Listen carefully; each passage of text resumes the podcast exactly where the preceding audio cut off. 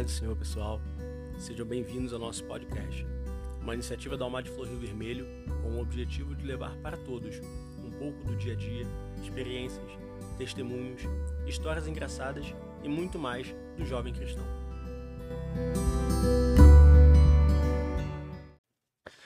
Pode ser, pessoal. Tudo bom? Aqui Miguel, líder dos jovens da Almar de Flor Vermelho, juntamente com o segundo líder, o Aziel. Nosso convidado, Agenor Apóstolo, Bispo, Clailton, Estrela. Estamos aqui mais um dia no nosso podcast. Que essa conversa venha alcançar sua, sua vida, sua família. Vamos conhecer um pouco sobre a história do Clailton, um pouco do que ele se interessa perante a Bíblia, estudar um pouco a Bíblia no dia de hoje. Vai ser um assunto bem interessante. É, vamos começar pelo início. Quem que é o Clailton? Quantos anos tem? Da onde veio? Infância? Conversão? É, eu sou natural, Pai do Senhor. Deus abençoe a todos. Fique aí até o final, né? Vai que no final. E, e no final tem, tem as coisas boas aí. É, eu sou natural do Maranhão, uma cidadezinha muito pequena. Não. Aqui vocês costumam dizer que cidade pequena é 200 mil habitantes. Para mim é 200 pessoas. Cidade de onde eu venho. Literalmente. Dá 100 Então, passos já termina a É, cidade. 100 passos a termina a cidade. É cidade de primeira, botou segunda, acabou. É, então, é, cidade muito pequena, no interior do Maranhão ali. E vim pra cá com o objetivo de ganhar dinheiro. Infelizmente, isso não aconteceu. Ainda tô tentando, já faz 13 anos que tô aí, mas a obra de Deus não pode parar com dinheiro ou sem dinheiro e a Glória a gente Deus. tá aí envolvidos aí pra fazer alguma coisa pro reino até que volte o nosso Senhor. Mas veio pra cá com quantos anos? Eu tinha Veio 18 sozinho, sozinho, eu com vim família? sozinho. Com meu, primeiro vez veio alguns irmãos meus, depois veio eu, depois veio outros irmãos. Ah, eu vim. Não era casado ainda, com 18 anos. Isso não faz muito tempo, porque eu sou muito novo. É, já faz alguns anos que a gente tá aí. E sempre lutando, sempre trabalhando. E, e as coisas vão acontecendo, né? A gente trabalha e Deus abençoa e Deus abre porta. Vamos um pouco pro passado. É, são quantos irmãos? Eu tenho um, dois, três, quatro, seis time. irmãos comigo. Somos seis. Ah, mas eu, então não, não tô perdendo, então. O pai Nossa, também tem, tem cinco bastante. mulheres, só eu de homem. Meu avô também tem cinco mulheres, só eu de homem. Né? Eu Até eu tô- falei, eu falei pra Gabriela, não vou perder pro velho, não. É, tem que continuar a tradição da família, É, pelo menos seis. Eu, eu pretendo ficar só em um. Um filho Um tá só. bom demais, não precisa muito. Eu acho que tá bom, né? Sim. Crescer e multiplicar era pra Adão, pra nós é tranquilo. O pai falando assim uma vez, né? Falando uma vez. Meu irmão assim, ah, mas o pai falando assim, é. Ah, tá difícil ganhar alma, vamos fazer alma então pra esse mundo. O importante é levar uma alma pro congregação. Nome da mãe, Cleuto. Minha mãe Doraci, meu pai Clailton, minha esposa amada, que eu creio que ela tá assistindo. Acabei de casar faz. Quanto tempo faz que eu casei mesmo? E. Três meses que casei, bem recente. E não tem nenhuma experiência ainda com casamento.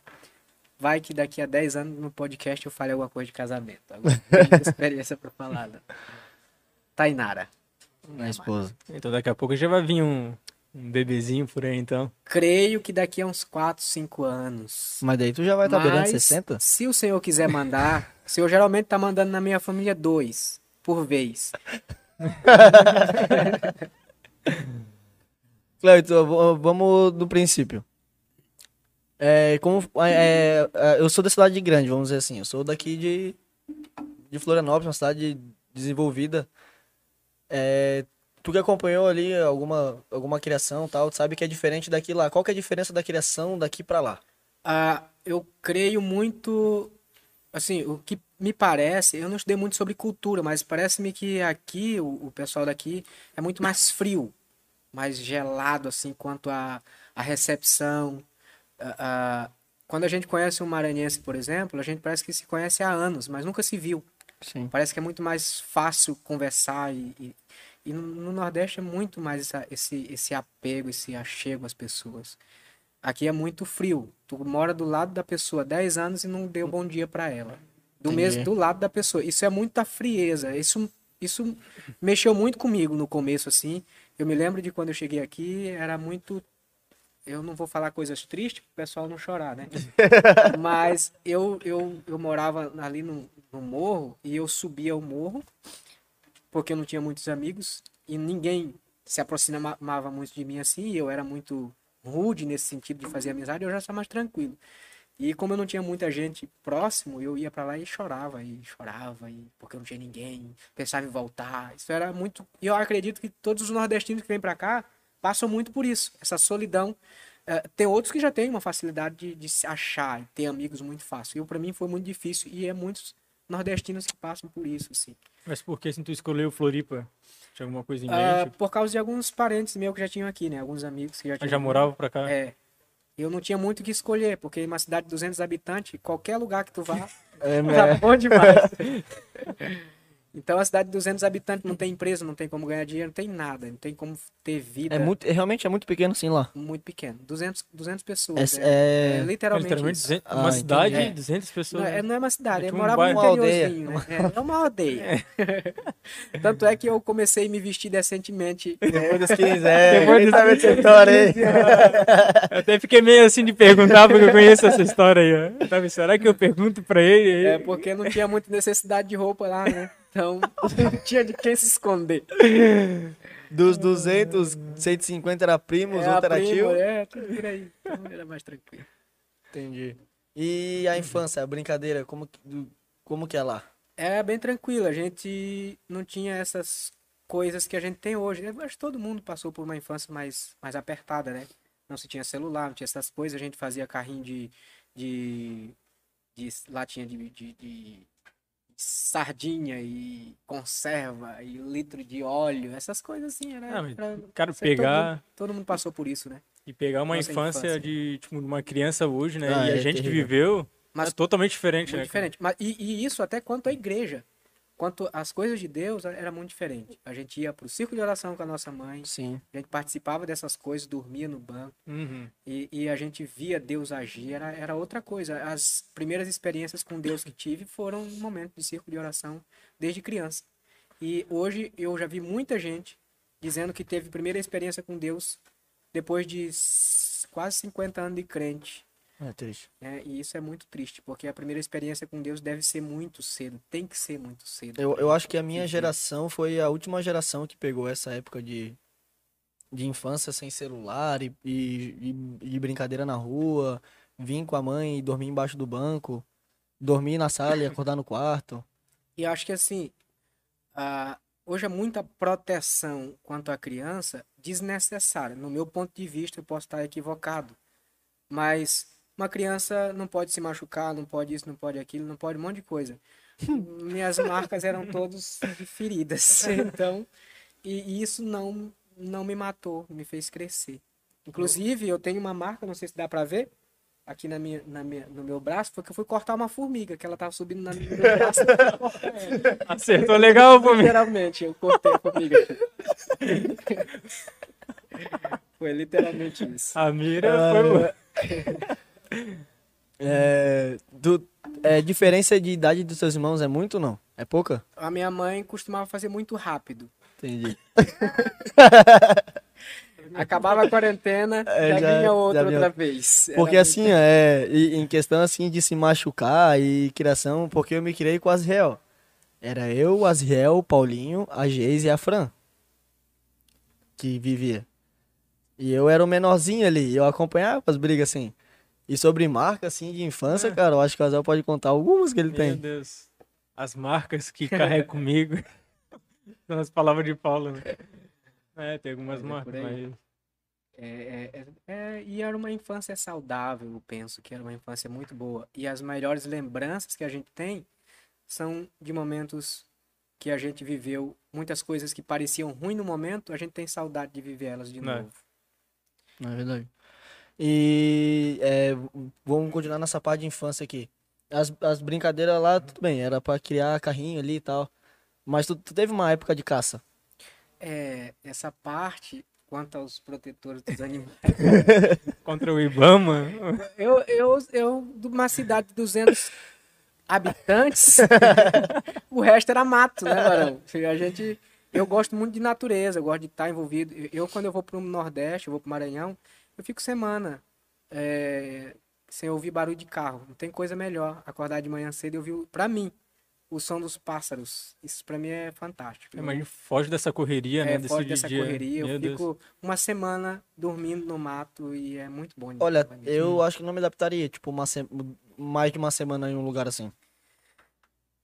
É muito do começo da criação. Eu penso que, assim, como eu fui, iniciei Ah, tu a foi criado lá, vida, tua vida- assim, A- eu As tuas memórias boas 18 são de lá. Isso, exatamente. Com 18 anos que eu saí de lá, todas as minhas memórias de infância, que são memórias que construíram o que sou hoje, Sim. são de lá, de, de- de momentos assim, né? Então, Hum. a porteira, os animais, os cavalos, as vacas, essas coisas aí.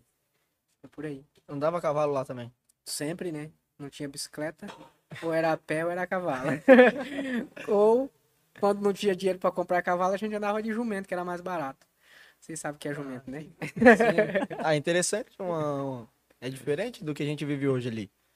Por exemplo, meu avô ele tem três cavalos em casa, mas eu nunca andei. Eu me lembro, eu me lembro de uma vez foi um, um- um- parente nosso de- do Rio de Janeiro pro interior e ele nasceu e se criou no Rio de Janeiro. E quando chegou lá, ele montou no cavalo. Meu pai colocou ele para montar no cavalo e aí ele perguntou pro meu pai aonde é o acelerador. Acostumado Ele falou assim, carro. qual é, pô? O Rafa ali, o nosso ali, ele é carioca, ele deve, falar- ele deve falar assim, pô, qual é? Onde acelera aqui, mané? É, mano.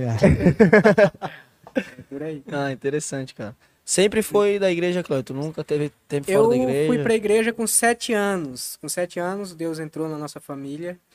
É, um testemunho muito forte, assim. Deus curou minha irmã, curou meu pai. Tem liberdade pra falar. Ah, e, e de lá, assim, a minha irmã estava muito doente e tal. E, aí o pastor, que era o missionário na época, foi lá, pregou para nós. E aí meu pai foi para a igreja, levou a, a minha irmã.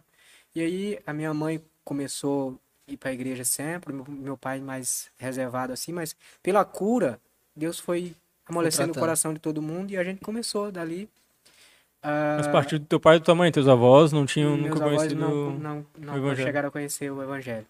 E de lá pra cá, eu- e a minha mãe continuamos até hoje na igreja, assim. Entendi. Senhor. É, vo- dá pra dizer lá que a, a sua cidade seria um local de missão, vamos De por assim. É, tipo, vamos pra um local um pouco reservado, com pouco habitante fazer missão. Missão. E antes Muito- disso, é, vocês tinham alguma religião? Eu não conhecia nada, porque com sete anos tu não tem, não tem Muita- contato. A, a única coisa que é muito predominante no Nordeste, no Maranhão inteiro, é, é macumba, né? Pagelância, é, coisas de índio, essas coisas. Então a gente teve mais contato com esse mundo negro no começo e depois a Entendi. gente conheceu a Cristo. Hum. Entendi, interessante. Depois disso, então, nunca houve um, um desvio ou um tempo fora da igreja? Nunca teve uma vida É, mundana, vamos dizer assim? Nunca fui pro mundo. Nunca, nunca bebi, nunca fumei, nunca me envolvi com, com coisas assim. Eu, graças a Deus, Interessante. sempre tive. nu- eu, assim, com 15 anos, todo mundo acho que fica doido, né? Todo adolescente com 15 anos é doido. E a gente tem mais vontade de fazer coisas que a gente não teria sã. E eu acho que eu fiquei doido. Queria fazer umas E, e é legal que muita gente acha que testemunho, assim, é. Geralmente é uma pessoa que saiu fora da igreja, que tem um testemunho pra contar lá fora, né? Mas uma pessoa que viveu a vida inteira dentro da igreja, né? É Eu pra acho Deus que é ali. muito mais forte o testemunho. Sim. Né? Porque é muito fácil tu sair da igreja e depois chegar aqui e arrebentar dizendo que deu tudo certo e que arrebenta. É, e eu, enfim, eu, eu acho que assim, Testemunho da, da vamos, vamos por assim, o maior É, testemunho para um jovem, o maior testemunho para um jovem, eu acho que é casar virgem. Com Sim. 25 Uhum. anos, 30 anos. Eu acho que é o maior testemunho para qualquer jovem. É. Não tem testemunho melhor para edificar uma igreja verdade. do que um jovem casar virgem. É, Assim, e- e isso é muito raro, mas se isso acontecer, eu acho que é o caminho que a igreja deve seguir, deve tomar. Pra quem não viu o podcast, o podcast do Azel da Gabi, eles, eles contam a história deles. Referente a isso também, é, eles são exemplo aqui na igreja também. Por conta disso, eles têm um, vamos por assim, um peso maior de responsabilidade por terem conseguido, assim. Porque realmente hoje é muito difícil ter Muito alguém difícil. Aí que mantém. falar, tipo, no meio secular hoje, né, no mundo, até se torna É chacota. É. É, E no- todo mundo falava pra mim e falava pra Tainara quando a gente casou que a gente não. A gente já tinha caído, porque eu namorei cinco Uhum. anos, né? Então é, é difícil manter cinco anos. Cinco É, anos eu foi tô- o namoro, né? Sete anos pra- atrás foi a tentativa do namoro. Vamos entrar nesse assunto um pouco depois. É forte. é top demais. É, mas realmente, em questão dessa parte, assim, né, eu me lembro que quando a gente tava noivo ainda, a Gabriela tra- trabalhava num, num emprego lá, no- lá no centro, né, e muito, cara, e muitas pessoas vinham falar pra ela, né, tipo, mulheres que trabalhavam com ela, né, vinham falar, falando um monte assim, ah, teu marido, teu noivo te trai um monte, Meu aqui Deus. tu é burra de ficar é, esperando Falaram ele. muito Pega ela, Tainara. Jesus. Né, tipo, e, cara, e a Gabriela chegava pra mim, tipo, chorando, falando um monte, assim, sabe? Porque homem nenhum vai conseguir fazer isso. É porque eles não conhecem Jesus. Sim. Se eles conhecessem Jesus, eles entenderiam. né? Tipo, essa- comigo não foi tão forte assim, porque, tipo, os meus amigos, tipo, lá, lá, lá na onde que eu trabalho, né, no, tipo, no meio militar, muitos, né, tiravam como é, Fazem chacota, né, falavam assim, ah, cara, tu vai ficar virgem, já tem 20, 21 anos na cara e não, né, e é virgem ainda, sabe? Mas muitos respeitavam, sabe? E muitos, tipo, falavam, cara, eu só, tô- só acredito porque tu conta pra mim, porque um homem, tipo, nunca ia ter essa coragem né, de falar para um monte de para um monte uma reunião, uma, uma roda com outros caras ali falando que é virgem, né? Isso torna um motivo de chacota. Né, para mim foi mais tranquilo assim, mas na parte da Gabriela, em questão da Gabriela, né, ela sofreu um pouco mais com isso, sabe, da em questão das mulheres que trabalhavam junto com ela. Né? A- as mulheres, elas têm uma certa influência sobre mulheres. Eu não sei se eu vou falar bobagem para as mulheres aqui, me perdoem qualquer coisa. Mas assim, as mulheres, elas costumam, inclusive mulheres crentes. Eu não sei se alguém vai estar me assistindo, mas tem várias meninas que chegam para Tainara e a gente tá casada há três meses e perguntam quando é que foi a primeira briga de vocês, como se fosse necessário brigar. Uhum. E, e como se isso fosse uma obrigação. A gente não precisa. A gente não precisa brigar para provar que se ama. É. Eu acho que não é por aí o caminho. Eu acho que a gente pode trilhar caminhos diferentes do que a gente vê. E Sim. tudo que é pregado, inclus- inclusive dentro da igreja, eu acho que é, poderia ter outro caminho. Não sou obrigado a não casar virgem, não sou obrigado a brigar para poder ter um- uma reconciliação no casamento, não sou obrigado a essas coisas. Eu sou obrigado a servir a Cristo. Eu preciso servir a Cristo para ir para o céu. E o resto a gente, a gente resolve. E eu É. acho que ter uma vida saudável é muito melhor do que uma vida de reconciliações diárias. É, tipo, isso que tu falou é muito verdade, sabe? Porque esse tempo atrás também, né, uma menina chegou e falou pra Gabriela, ah, que viu que a Gabriela tá meio triste, assim, assim, ah, é, mas é, o teu casamento tá bem, não sei o que, aconteceu, vocês brigaram, né, vocês estão brigando muito, né, querendo que, Sim. que acontecesse isso, né, né, pelo fato de ter vivido já essa pessoa uma vida, tipo, de infel- infelicidade e tal, né, querendo que acontecesse, né, a mesma coisa ali, pelo fato de ela estar meio triste, assim, né, querendo botar isso como se fosse Associa, o motivo né? da tristeza dela. Faz uma Infelizmente é, é por aí o caminho. Não é? Falando sobre. Claramente sobre a fornicação, é, para mim, hoje, é o pecado, o maior pecado que tira jovem da igreja. Pra mim, eu digo, eu digo pelo que eu já vivi, assim, conheço pessoas que quando caem nesse tipo de pecado, ela, não sei se por vergonha ou por. Não, não sei o porquê, elas acabam se afastando da igreja. Eu, eu, eu, biblicamente, todo pecado tem consequência. Sim, E um pecado que é cometido contra o corpo tem uma consequência terrível. pesado. E, e quando é contra o nosso corpo, que a- afeta tanto o nosso corpo quanto a nossa alma, a nossa alma que é o psicológico, isso vai, vai ter consequências emocionais de vergonha, de, de, de, afast, de afastar das pessoas. Eu creio que é por aí. Sim. Então, o- é- é- é, se eu tivesse que dar conselho para alguém, seria não faça isso. Né? Biblicamente e também psicologicamente. Porque biblicamente isso é pecado, psicologicamente destrói o ser humano, né, fora do casamento. Eu estou falando de crente, né? Quem não é crente, fique à vontade, quem é sujo que se suje. Mas quem é limpo tem que se manter limpo e se limpar mais ainda. Sim. Falando ainda do passado, é, Seu pai, ele se manteve na igreja? Meu pai foi pastor de igreja. Bom, Meu pai foi pastor de igreja no Maranhão, na, na- na- a cidade de 200 pessoas. Tinha uns 50 crentes, meu pai foi o pastor lá. Como é que é o nome da cidade mesmo? Morada Nova. Morada Nova. Morada Nova. Primeiro era Nossa Senhora Aparecida, daí quando foi a igreja Glória foi a pra. Morada Nova. Ah, a gente, meu pai foi pastor da igreja e aí quando eu vim pra cá, pra Florianópolis, meu pai dirigindo um culto de Santa Ceia, ele infartou no púlpito na hora do culto. Quando Nossa. depois da oração, levantou para orar e infartou na hora do culto. E foi uma morte assim muito linda, né? Claro, toda morte a gente É chora, né? mas Uhum. mas foi uma morte assim praticamente se entregando nas mãos do Senhor. E eu creio que daqui a pouco eu vou me encontrar com ele lá e vai ser uma glória. Vai fazer ministério junto lá. Claro, tu, n- então, tu pegou um- uma etapa do teu pai pastoreando igreja. Conta alguma experiência com Deus que tu teve lá, Hum, algo, algo que, te mar, que te marca até hoje, que tu leva pra tua vida, que te estabilizou, que é a tua base hoje. Eu fui batizado no Espírito Santo nessa igreja, né? Então eu acho que a marca mais importante para mim foi o batismo no Espírito Santo, que foi ali, é, no culto de oração. Eu acho que esse é o momento de, de maior alegria do crente, que mais marca o crente, assim, que é o batismo no Espírito Santo, e que também é uma das coisas que pouco se prega hoje. A, a igreja está voltando a pregar um pouquinho, mas houve um momento muito escasso desse tipo de pregação. Observe que esses dias eu tive pregando aqui no Rio Vermelho e eu falei uma coisa que os maiores pregadores que a gente tem hoje, eles fogem da, da verdadeira pregação. Sim. Eu, estou- eu não estou falando da gente que se conhece aqui, os pregadores nossos. Eu estou falando dos pregadores mais renomados, os que têm mais seguidores. Esses vão para uma corrente, para uma, pra uma, pra uma pregação que muitas vezes nem é bíblica. Né? E o jovem lá chora, se derrama. Seria um, vamos dizer, um coach? por um esse coach caminho, gospel. por esse caminho, coaches da fé. Né? E eu acho que a, a pregação que mais muda pessoas, que mais fala com pessoas, é uma pregação bíblica. É, eu não preciso chorar, mas se ela me mudar é o que basta.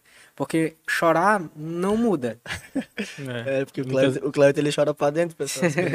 a única vez que ele, que ele chorou foi quando ele casou. Eu de- desci um pinguinho. Foi uma gotinha assim, ele tentou pra puxar e não conseguiu, porque ele chora pra dentro. Pode falar, Rafa. Fala pessoal, paz do Senhor, tudo bom? Só pra falar aqui pro pessoal que tá falando com a gente no YouTube, né? Já tem bastante gente falando contigo, ô Clailton. Bastante conteúdo Amém. conhecidos teu, hein? Não sei se você conhece aqui o Alexandro Dornelles, Esse é o meu líder. Douglas Alan. Esse é o líder do Sonho Dourado.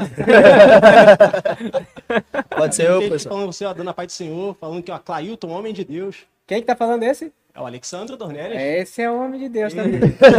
Deixa eu te falar, não sei se o Miguel falou no começo, né? A gente colocou aí no começo, do, no- na chamada do podcast, é, Agenor Clailton. É. Até ia perguntar, cara, aí pra gente? mas é Agenor mesmo. Porque Eu eu, É porque eu vou soprar o nome É dele pelos porque- quatro cantos da terra. é o apóstolo Agenor. Ah, Deixa esse, eu acho que lá fizeram alguma coisa de errado na arte lá, porque Agenor nunca. É, é, Não, eu é vou, te, eu vou te falar. Eu aí. peguei, porque o Miguel mandou pra mim no WhatsApp. Falei, Miguel, qual que é o nome dele pra eu colocar na chamada? Ele, ah, é Apóstolo Agenor. apóstolo Agenor Clailton. Eu falei, ah, tá, É que- não é apóstolo que É eu sei que que não é, apóstolo e. Agenor são títulos, entendeu?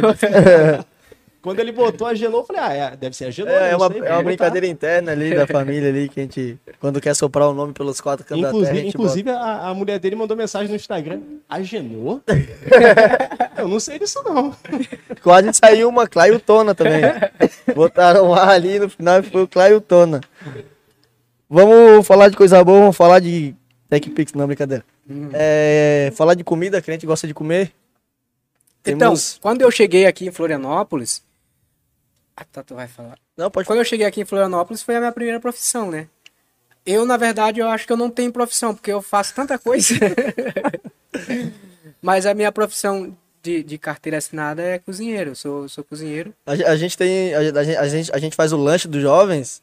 E, e ele foi nosso chapa ali, nosso chapeiro ali no, no último ali, ele né, fazendo empolgado. Eu, Cleito, tu gosta, né? Ele, não.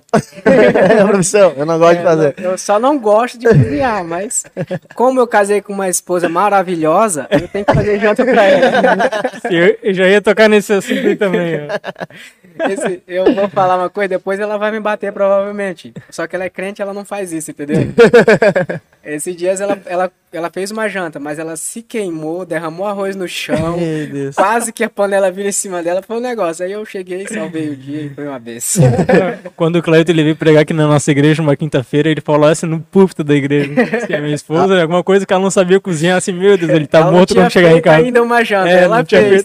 Mas a melhor que ele, que ele meteu, ele, me- ele me ensinou e um dia eu vou fazer essa.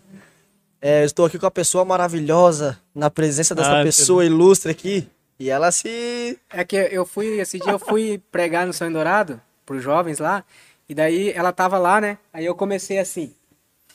Eu comecei assim, falei, pra mim é uma alegria muito grande estar aqui com os irmãos. E a pessoa mais importante da minha vida está conosco. Ela já abriu o sorriso, né? Aí eu falei, a pessoa do Espírito Santo. Ela se montou de novo. Aí tu falou também uma dela.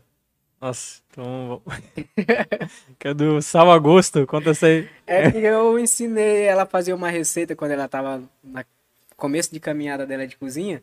Aí ela me ligou, ligação de vídeo, e começou a perguntar a receita. Eu falei, falei, bota, a- bota legumes, bota isso, bota aquilo, e, e trigo e tal, e foi. E quando foi a última coisa que era o sal, eu falei, agora tu coloca sal a gosto. E ela virou a cozinha inteira e achou só sal branco, sal temperado, e não achava sal a gosto.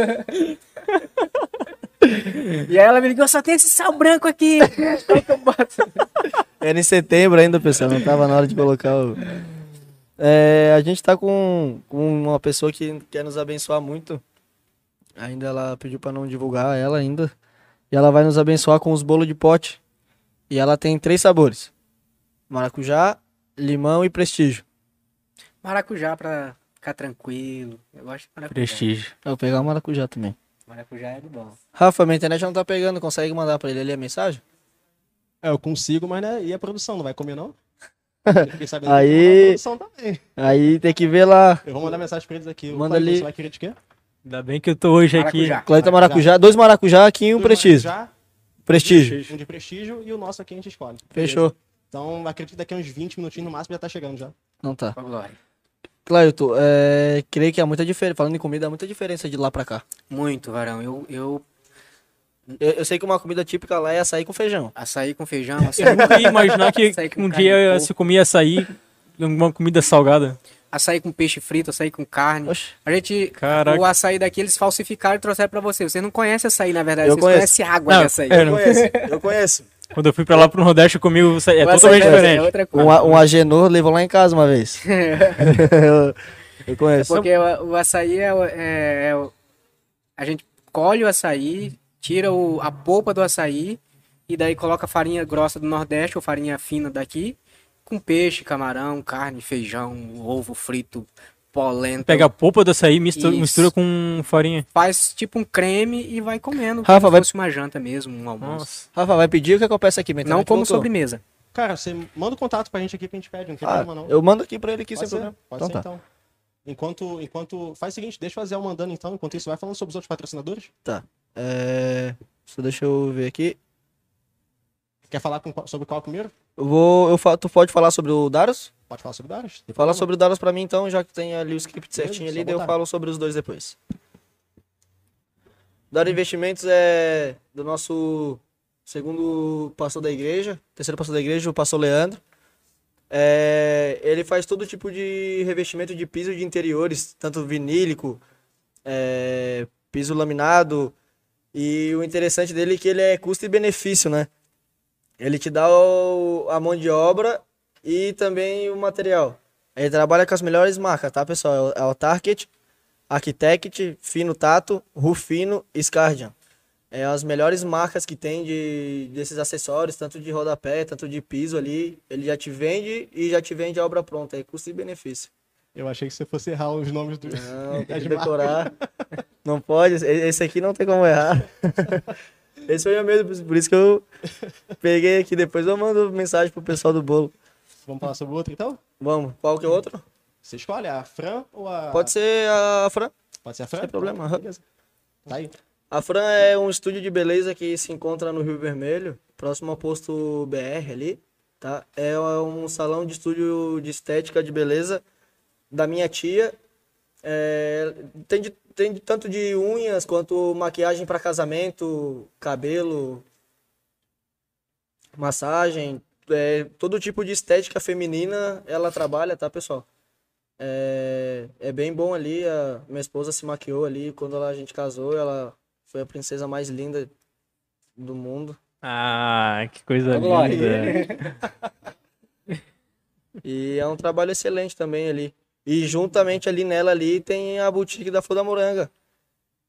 Que é de outra tia minha também. mas não parente é, Miguel. é, mas não é do mesma, da mesma família ali. É uma é da parte da mãe, outra da parte do meu pai. Essa loja da, da tia da Flor da Moranga, é, ela é construída ali na, na casa do, da minha bisavó. Uma casa de mais de 130 anos de, de vivência aqui, uma das primeiras casas do Rio Vermelho. Jerusalém estava sendo destruída e ela Tava, estava construindo é. a casa. No ano 70. E serve do 32 ao 46 na moda feminina, com as melhores marcas, a WJ. É, e a pessoa mais linda do mundo trabalha lá também, que é minha esposa. É, é um lugar bem rústico, bem. Como esse menino tá romântico hoje, hein? Romântico Meu caramba, Deus né? do céu, cara. É porque, é porque a Débora tá aqui atrás. É, ela tá aqui. É, é bem rústico, assim, é um lugar Inspirado. bem confortável, as pessoas bem receptivas. É, é, minha tia, as duas são cristãs, assim, são bem acessíveis, pessoas bem alegres. As meninas que forem lá vão ser bem recebidas, vão sair com roupa nova, vão sair maquiada. Vão lá e quando forem lá avisam. Ó, tô indo pelo podcast e tal, nos avisa lá pra, pra gente ma- manter esse contato ali com eles, pra ver que tá rendendo ali e tudo. Avisa que é que estão indo pela gente ali, que bem conversado, qualquer coisa a É isso Débora aí. resolve lá. Pessoal, Tanto a Flor da Moranga quanto a Fran, inclusive a, a Dar de Revestimento também. Entre em contato com eles, Isso. o QR Code tá aí na tela, você só passa os os outros da Daros também. O QR Code tá aí na tela, então é só você entra- botar, apontar a câmera do celular para a tela, vai aparecer o QR Code e você vai entrar no Instagram deles. Entra no Instagram deles, curte, é, comenta nas, nas fotos, fala que vocês estão vindo por conta do podcast e, e abençoa a vida deles, porque, sabe, eles estão abençoando o nosso trabalho, nosso trabalho está sendo abençoado, nós estamos conseguindo crescer, sabe? Patrocínios de, de, de, de, de, de alimentos tá chegando pra gente aí, tem, Sim. coisa, tem novidade chegando pra gente, tanta coisa Deus boa. tem abençoado muito E- a nossa vida. É, tem tanta coisa Ah. chegando, tipo, e graças a, graças a esses patrocinadores que estão nos abençoando. Então, é, o mínimo que a gente pode fazer é estar compartilhando, Sim. estar pedindo para vocês estarem entrando em contato com eles, acessando e falando que estão indo por conta do podcast da Almada de Flor Rio Vermelho. Semana que vem já vamos estar divulgando esses é, admiradores secretos que vão mandar o bolinho Olha de pote. Na outra aí. semana já vamos ter um, um salgadinho pra comer e vamos Rapaz. ter até um barbeiro, Mosne. Vai ter Olá. até um Corte de barbeiro. cabelo aqui, hein? Vai, também. Barbeiro domiciliar. vai vir aqui cortar o cabelo do pessoal e Deus tem abençoado muito. Porque a gente tava, né, Rafa, correndo muito atrás de, de, de alimento ali pra gente, pra gente conseguir dar pros convidados. Isso é muito interessante. Só que a maioria do pessoal não abre na segunda. Sim, E mas sim. Deus de novo enviou a pessoa aqui para nos abençoar. isso Essa pessoa é de muito Deus. abençoada. Bênção de Deus. é Meu muito Deus. bom. É bênção, isso aí. Voltando ao assunto da comida, Cleiton. A diferença. Só mais um pouquinho da tua vida. na- Ah, então, é bastante diferente. Quando eu cheguei, eu demorei um pouco me adaptar. Porque eu não gosto de salsicha, eu não gosto de enlatados, não gosto de, de, de derivados de leite, essas coisas, eu, eu gosto de coisa natural. Eu gosto de, de alface, tomate, cebola, essas coisas Sem que eu engorda. gosto. Essas coisas que eu, que eu prefiro. Eu, eu não gosto de carne, por exemplo. Como o pessoal aqui é muito de carne, eu gosto de peixe. Gosto de camarão. Ah, mas aqui. Eu gosto de nossa- lagosta. A nossa... É mais requintado, né? Mas você é mais requintado, paladar mais requintado. É, mas aqui em Floripa ainda. É que tá chegando bastante gaúcho, né? Mas aqui ainda a tradição é comer, comer peixe aqui. É, eu prefiro peixe, tainha. Essa, é, aqui eu aprendi a comer tainha com o pessoal. Mas o, o- qual que é a diferença? Aqui a comida é mais forte, o, o bem tempero. suave, pra lá é bem mais forte. É? A gente, o tempero nosso é muito forte. A gente A usa pimenta, muito né? Usa cominho, mais- Pimenta. Então Pimenta é não- muito é mais forte. A gente usa cominho pra tudo. Até pra Ui, salada. Eu, na, minha, na minha lua de mel, a gente foi pra, pra Porto de Galinhas E eu não me, não me adaptei com cumim. Lá tem muito cumim também. Acho que até no sul Bastante. tinha cumim. Tudo, tudo vai comigo. né? Acho que até no açaí que eu comi lá, eles botaram um pouquinho de comi. Era o cumim em cima ali. O peixe provavelmente se foi e tinha Sim. comigo. É, e lá foi e lá foi o primeiro lugar que eu comi lagosta. Lá é barato. Pra aqueles lá de cima assim, eu paguei barato na lagosta. Aqui é bem mais caro. É, aqui é cidade turística, né? tudo é muito caro, né? Aqui é tudo muito mais caro que pra lá. Eu não sei se foi uma, um- uma pessoa que não tinha roupa que pescou também. Foi pra Pode mata, caçar. Cleito, vamos entrar um pouco na, no ministério. É, Eu sou apenas auxiliar de trabalho, não sou apóstolo e nem agenor. mas esse aí é só pra gente soprar o nome ali. Deixa eu como agendou pra, pra Deus levar teu nome aos quatro cantos da terra. Mas eu É. creio que esse ano vai vir promoção aí. Meu pastor tá me assistindo aqui. Cleilton, assim, é, tu teve uma experiência com Deus que tu foi batizado no Espírito Santo na tua infância. Oito anos, nove anos. Tá. Na tua juventude, adolescência e juventude, é, tu teve esses encontros com Deus que te marcou, assim, que... Eu, eu já, já aqui em Florianópolis. E quando eu cheguei aqui, o meu objetivo era trabalhar quatro anos e voltar para o Nordeste. Esse era o meu objetivo, trabalhar quatro anos e voltar para o Nordeste. Só que eu sabia que se eu voltasse, eu deveria voltar no mínimo com 40 mil reais. Eu deveria voltar com 40 mil reais, porque com 40 mil reais numa cidade Pequena. de 200 habitantes, eu seria O o manda-chuva. O patrão da cidade. O Agenor. Eu seria praticamente o patrão naquele, naquele tempo, né? Hoje 40 mil não compro mais nada em lugar nenhum. Mas eu fiz um propósito com Deus. Eu falei para Deus assim, Senhor, eu vou trabalhar nessa cidade, vou ser fiel ao Senhor, vou trabalhar no teu reino, vou fazer a tua obra e eu preciso que o Senhor me abençoe.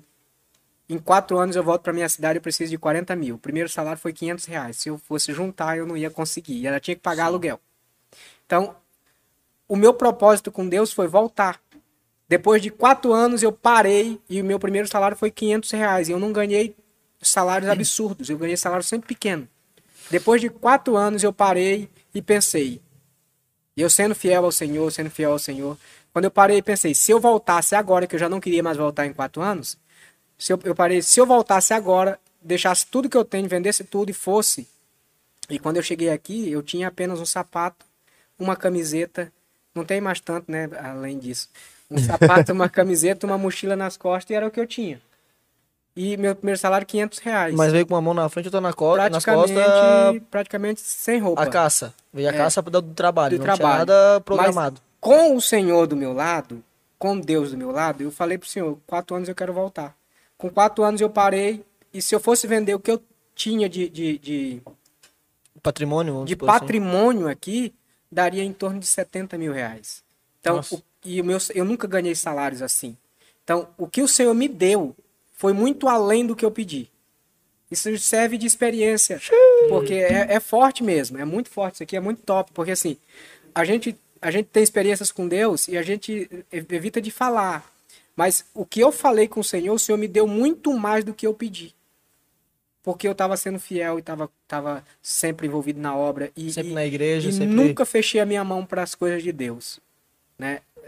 Há momentos que a coisa aperta, mas eu sempre eu sempre tive favorável às coisas de Deus e Deus abriu as portas para mim. E em relação a isso, eu acho muito incrível, assim. Tipo, Uma, da- uma das pessoas que me, que me incentivou a viver na dependência de Deus foi o Azriel. Aconteceu uma, teve um acontecido que eu tava muito apavorado, não tava trabalhando na época. Eu falei, ó, eu não tenho o que fazer, cara, vou, tô descabelado.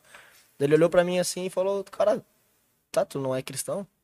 Tu, cara, pra mim, tu é uma pessoa que não, não, não conhece Jesus. Eu falei, claro que sou, cara. Vou pra igreja ali, toco bateria. Não, cara, tu não conhece Jesus, cara. Por que tá pensando no- na terra? No que tu quer ter na terra? Por que tu não confia em Deus e pede pra ele te dar o que tu precisa ter? Estralou a mente assim. Salamente. E hoje, e hoje eu e minha esposa vivemos muita dependência de Deus, assim.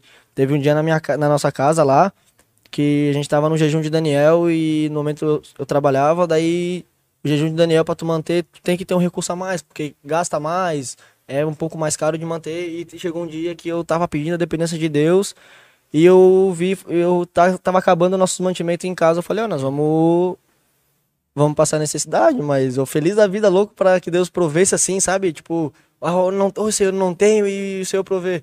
E ela assim, não, não, não quero passar, vamos. Falei, não, vamos passar a gente vai orar. Mas vamos passar, vamos ver como que é essa experiência com Deus.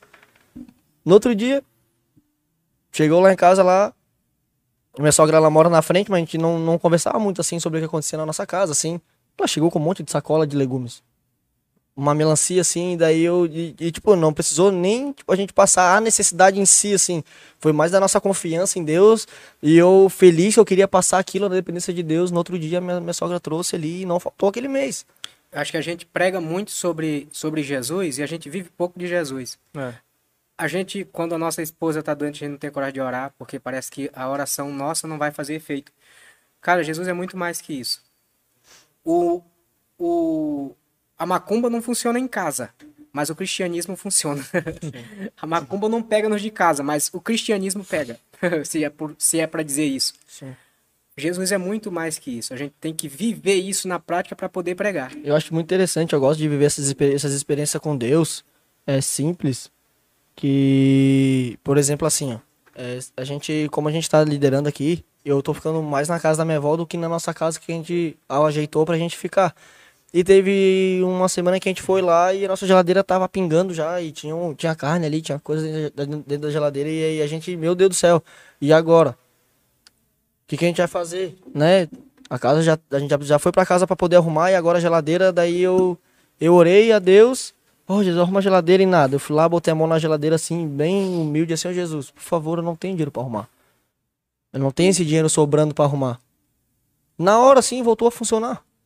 Sabe, eu, eu gosto de ver essas, eu gosto de ver essa dependência de Deus que eu, que eu consiga entender que ele não é tipo, ah, aquele Deus lá é, que não quer ser teu amigo. Não, eu vejo que ele tá ali pra te ajudar. Ajudar. Ele é teu amigo, cara. Ele tá ali, tipo, pro que tu precisar, pra, pra tudo, assim, sabe?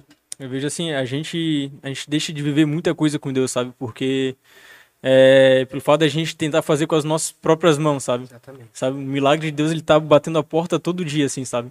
Mas quando vem algumas circunstâncias que Deus coloca na nossa vida para testar, né, para exercitar a nossa fé, né, pra gente confiar mais nele, a gente fica desesperado, tenta resolver tudo sozinho, né? Tenta resolver tudo com as nossas próprias mãos. E ainda a gente tem a capacidade, de orar e falar para Deus, Deus, eu não consigo viver experiência contigo.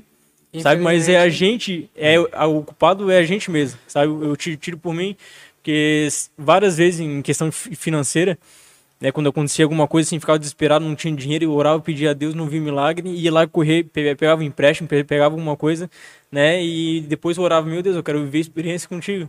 É o Espírito Santo, ele falava, meu filho, eu te botei agora numa, em certa, uma, numa certa situação para tu confiar em mim. O que que tu fez? A, a gente, eu, esse dia eu tava falando, a gente pede experiência pra Deus e acontece alguma coisa, a gente Fica se frustra. A gente se frustra, a gente quer fazer com a nossa própria mão. Por exemplo, assim, ó, eu, eu gosto de falar isso aqui, ó. Ah, eu sou muito esquentado, vamos supor, né? Sou, vamos, vamos dizer que eu sou uma pessoa, eu sou uma pessoa de, de, de sangue quente. Aí eu falo, Jesus, me ensina a ser calmo. Tá, Jesus ele vai apenas te ensinar a ser calmo, ele te vai te dar uma oportunidade de ser calmo também. Exatamente. Entendeu? Aí, por exemplo, assim, a gente pede experiências pra Deus. Eu tava pedindo experiência a Deus. Eu sabia que a comida ia faltar porque Deus queria que eu vivesse essa experiência com Ele. Entendeu? Eu podia muito bem enlouquecer, passar no crédito, endoidar. E, e é incrível assim, ó, porque no mesmo dia acabou o gás. Eu tinha, eu tinha meu dízimo, 100 reais. Que eu tinha, tinha, tinha só esses 100 reais pra passar o mês. Dei os 10, 10 reais de dízimo.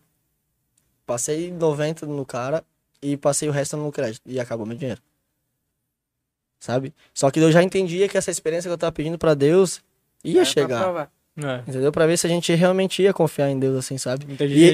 E, e esse é o evangelho que eu, que eu vivo, sabe? Esse, é- esse é o evangelho que eu, que eu gosto de viver assim, cara. Tipo, eu trabalhava na Samsung, tá? E ganhava X, como diz o Rafa. E, e no dia que eu recebi uma proposta pra trabalhar onde eu tô hoje, eu recebo menos. Mas eu entendi que a, a pessoa que tava do meu lado era um- uma pessoa que tava fora da igreja, aceitou Jesus através da, da minha convivência com ele. Eu entendi que, na verdade, o meu trabalho ali não era ganhar dinheiro.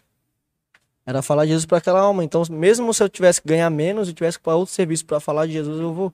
Esse é o evangelho que eu vivi, não me falta nada, cara. Sabe, Deus sempre provendo, a gente sempre conseguindo no, na- no básico, sempre estando ali. Esse, é- esse é o evangelho que eu vivo, que eu gosto de pregar. O Deus que ainda provê, o Deus que ainda cura, o Deus que ainda liberta, o Deus que ainda batiza. Sabe, esse Deus ainda que, que nos exorta, que, que pede pra gente confiar nele. Sabe, esse evangelho que eu vivo, o evangelho de Deus ainda, o evangelho que, é, que nem tudo é às vezes bênção, vai acontecer coisa nas nossas vidas que, que a gente vai achar que tá tudo acabado, mas é só Deus nos provando na experiência dele, sabe?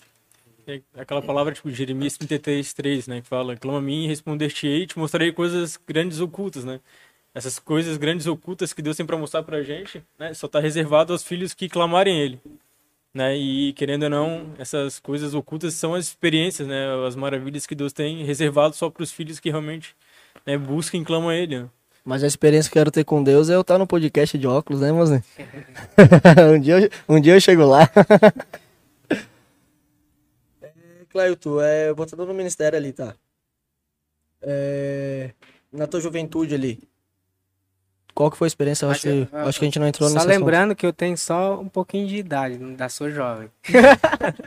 Até eu sei ele fala. Eu não sei, se- não sei se eu me esqueci ou se tu chegou a falar da experiência que tu teve com Deus na tua juventude. É exatamente essa, né? De Ah, sim, sim, de eu ter vindo pra cá tal, sim, sim, verdade, verdade. Ter, valor. tu viu que, na verdade, Deus te deu mais, até mesmo sem tu perceber, em patrimônio do que entendi. Entendi. Se eu saísse daqui daquele tempo com 70 mil reais, eu seria o patrão de tudo no Maranhão. Já comprado quase o Maranhão inteiro. e dividir o Maranhão do Brasil, né? Fazer um império rei. Pode falar aí, Rafa. Fala. Clayton, deixa eu te falar. Tem bastante gente falando contigo aqui, hein, cara, Deixa, o de- de- deixa Deus usar aí. É meu conhecido, cara. Primeira coisa que tem que falar é da... Cadê aqui? Cadê, cadê? A sua esposa. Oh, aleluia. Amém? Ela é devagar. Se tiver coisa, tu lê Vocês primeiro, depois tu dif- fala ao vivo. Estão me difamando aí, hein? Dizendo que ela na cozinha. Outra pessoa que tá, tá, que tá assistindo a gente também, cara, o Rafa, que teve no, O Rafa? na segunda-feira E passada. aí, o Rafa, tem uma tá benção assistindo aí, aqui, já mandou aquele foguinho lá que a gente E Rafa? no Instagram. Abração, hein, Rafa. Deixa eu te falar, tem, um, tem uma pessoa aqui que ela tá. O, o nome dela pra gente tá aparecendo Vem e Vê. A gente não sabe quem é. Vem ver Rafael Soares. Rafael Soares, então. Ah, Rafael o- Soares tá falando. Pega ele, É, Tainá. A live, da- é, a live dele, vem ver. Ah, então perfeito. Ah, é, é o... Tá, tem mais, outras, tem mais outras pessoas aqui também falando. Dourado. É, esse, esse, esse Vem Vê, né? O Rafael Soares, Isso. né?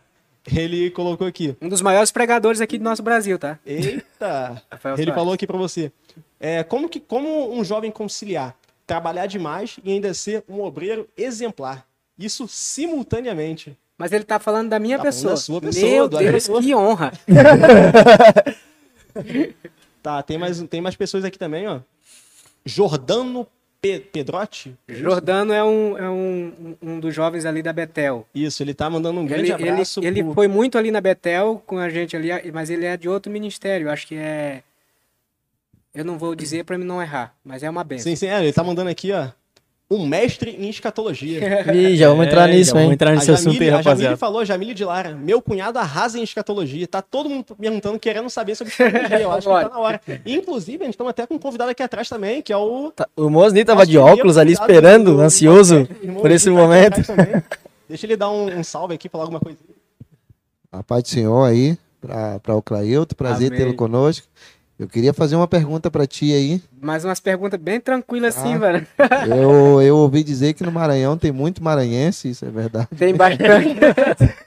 mas eu acho que Florianópolis já tem mais maranhense do que no Maranhão, velho. Então é isso aí, Clailton. Que Deus abençoe. Eu tenho ouvido aqui sua, seu testemunho, né? As suas experiências de Amém. vida. E eu só tenho a louvar a Deus por você ter dedicado sua vida ao Senhor. Amém. E ser essa pessoa exemplar que você é, tá? E que tu continue assim. Que a tua vida serve de inspiração para muitas outras pessoas, Amém. inclusive para mim, tá? Amém. Deus abençoe. Glória a Deus. E quem tá falando aqui, irmãos, vocês vão lá no podcast passado, é, é o Osni que ministrou aqui. Olha aí. Primeiro Foi Podcast. o, o, Olha aí. o en- entrevistado. E o Osni é o não vou dizer que ele é o segundo, ele tá junto com o Rafael, como um dos maiores pregadores aqui de O Florianópolis. Mosni é uma benção. Até hoje, até hoje foi, foi o podcast que mais bombou nossa, hein? Sim, foi o que mais deu visualização, foi do. Va- ma- vamos. Cleuton, antes de nós entrar na escatologia, eu tenho uma pergunta. Tu veio pra cá com, com 18 anos, sem emprego, e Deus te abençoou, certo? Exatamente. Mas, obviamente, tu fez alguma coisa de fidelidade a Deus. Se você fosse falar pra algum jovem essa fidelidade a Deus, pra que tenha a vida abençoada e, e diante de Deus, é, qual que seria o teu conselho? Eu falo isso nos púlpitos e eu falo isso aqui. O céu tem muito presente para dar. O céu tá cheio de coisas para a terra. Muito, mas pensa em coisa, coisa arada. Aquelas coisas que vêm Coisa de São. Paulo, As coisas top. tem tudo no céu pra nós. tudo o céu tem pra dar. Só que nada o céu dá de graça. Nem a salvação. Inclusive foi pago. Quando Jesus está na cruz, ele diz assim: está pago. Até a salvação foi paga. Tudo que o céu tem, unção é para nós. Tem que pagar. Se não pagar o preço, não tem unção. Poder de Deus é para nós, para o jovem. Se não pagar preço, não tem. Tudo tem que pagar. Fala. O céu está liberando para nós. Mas muitos jovens não têm experiência com Deus porque não têm coragem de pagar. O céu está de portas abertas. Com a compra feita, paga e terá. Essa história de que vem tudo de graça é tudo bobagem. Não tem nada disso na Bíblia. A Bíblia diz que tem que pagar. E tudo tem um alto. Não se compra com dinheiro. Não se compra com, com, com o que a terra tem para oferecer. É muito mais caro, mas é muito mais precioso. Muito do Deixa Rafael. eu falar, é, ontem eu tava até, eu fui pregar lá na Costa da Lagoa e eu falei justamente disso, né? As pessoas, elas acham que é só na igreja, né? É só na igreja que a gente tem que sentir a presença de Deus, só na igreja que a gente tem que ser íntimo de Deus, e na verdade não é, né? Nós temos que ser íntimos de Deus, principalmente em casa, né? Principalmente no secreto, né? Que é, é nesse momento que a gente, a gente começa a desenvolver essa intimidade com Deus e começa a, a chegar, ficar mais próximo Mais dele. próximo de Deus. Entendeu? E, e é uma coisa que eu sempre falo, esse dia eu, eu, eu pego a minha Bíblia, Pode puxar eu pra pego tu a minha Bíblia e aí eu leio com a Tainara às vezes a Bíblia, e aí eu tô lendo assim, eu falo, "Tá, cara, eu descobri um negócio aqui agora, porque quando eu tô lendo, Deus fala comigo pelo texto, e eu vou ler, cara, eu descobri, aí eu chamo ela, aí esse dia eu tava mostrando umas coisas pra ela, ela falou, não vem com heresia pro meu lado, mas tá na Bíblia. Ou seja, ah, são momentos que a gente precisa ter com Deus que vai nos fazer crescer. É porque a gente tá muito de ler livros, ir para a internet ouvir pregação, ouvir coisas que não tem na Bíblia e afirmar coisas que a Bíblia não diz, pega o púlpito e está dizendo, mas a Bíblia nunca disse. Quando a gente lê a Bíblia, a gente entende que não tem nada a ver. Quer ver uma coisa muito básica? Esse dia eu, eu fiz isso, o Catanara já falei isso. Quer ver? Como vocês acham que Judas morreu? É, se eu ia pesquisar agora, ele não deixou Não, não, não pesquisar. Judas. É. A Bíblia nunca disse que Judas se enforcou. A gente acha que Judas se enforcou. A gente não sabe que Judas não se enforcou porque a gente não lê o texto. A gente ouve o que os outros falaram para nós e não foi para o texto. Judas nunca se enforcou. A Bíblia diz que Judas foi se enforcar, mas não diz que ele se enforcou. Mateus capítulo, capítulo 27, ou é 26, procura lá. Mateus 27. Vocês estão em casa, procure aí. Mateus 27, eu vou procurar aqui, Mateus 27, só para mim não falar bobagem. Mateus 27, diz Mateus 27, Mateus 27. ó, Mateus 27, do 5, 4, 5, 6, vai, vai lendo, que, ó, diz que Judas foi se enforcar, não diz que ele se enforcou. Quer ver? Mateus 27, versículo 5. E- Ele, atirando para o templo as moedas de prata, retirou e foi se enforcar. Diz que ele se enforcou? Mas a gente diz que ele se enforcou. Na verdade, o que aconteceu, porque a gente não lê o texto, a gente só replica o que os outros dizem. Sim. A gente acha, por exemplo, que foram três magos do Oriente, mas não foram, não foram três magos, foram três ofertas. A gente acha que Paulo caiu de cavalo, não tinha cavalo nenhum, Paulo caiu, pode ser que tenha cavalo, mas a Bíblia não mostra. A gente acha um monte de coisa porque o povo disse para nós e a gente acha que isso é verdade.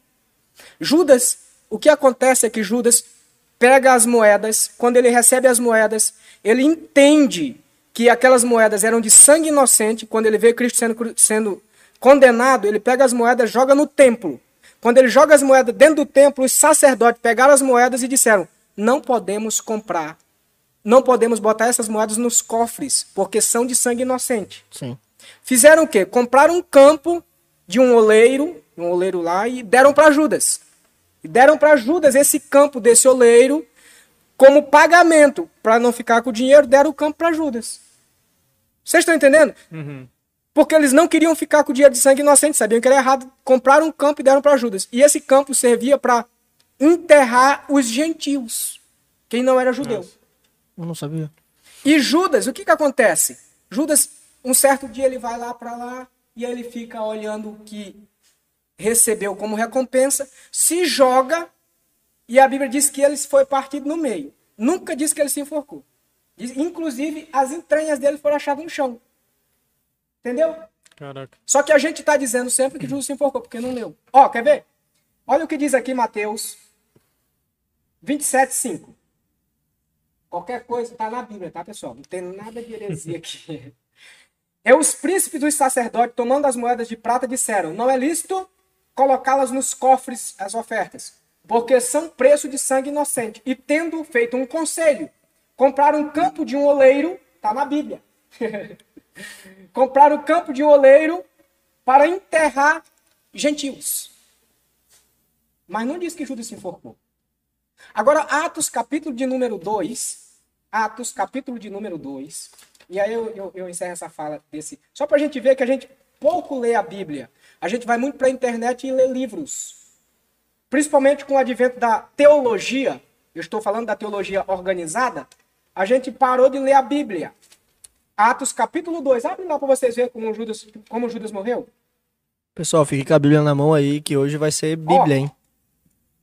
Atos, capítulo de número 2. Capítulo de número 1. Um. Perdão. Onde que tá? Versículo de número 18. Atos 1,18. 1, 18. Olha o que diz. Ora, esse momento aqui é que eles estão repartindo as vestes, falando de Judas, Judas traiu Jesus e tal. Ora, este, quem é este? Judas. Este adquiriu um campo como galardão, como presente da iniquidade. E, está no texto, precipitando-se, Já se jogou. se jogou. E precipitando-se. Cadê? 18. Isso. Arrebentou-se pelo meio e as suas entranhas foram achadas no chão. O que, que isso tem a ver com enforcamento?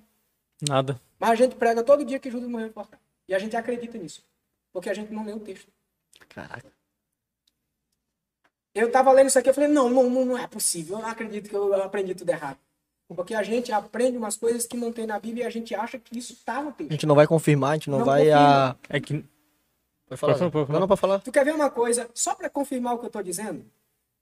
Mateus capítulo 18, capítulo, capítulo 27, meu Deus, é 18, 18, se eu não estiver enganado. Mateus, diz assim, ó, olha o que diz o texto.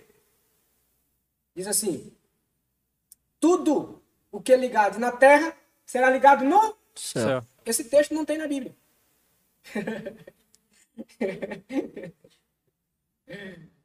tá nessas traduções nossas, tudo que é ligado na terra será ligado no céu. Quando é que eu ligo alguma coisa na terra para ser ligado no céu? Nunca.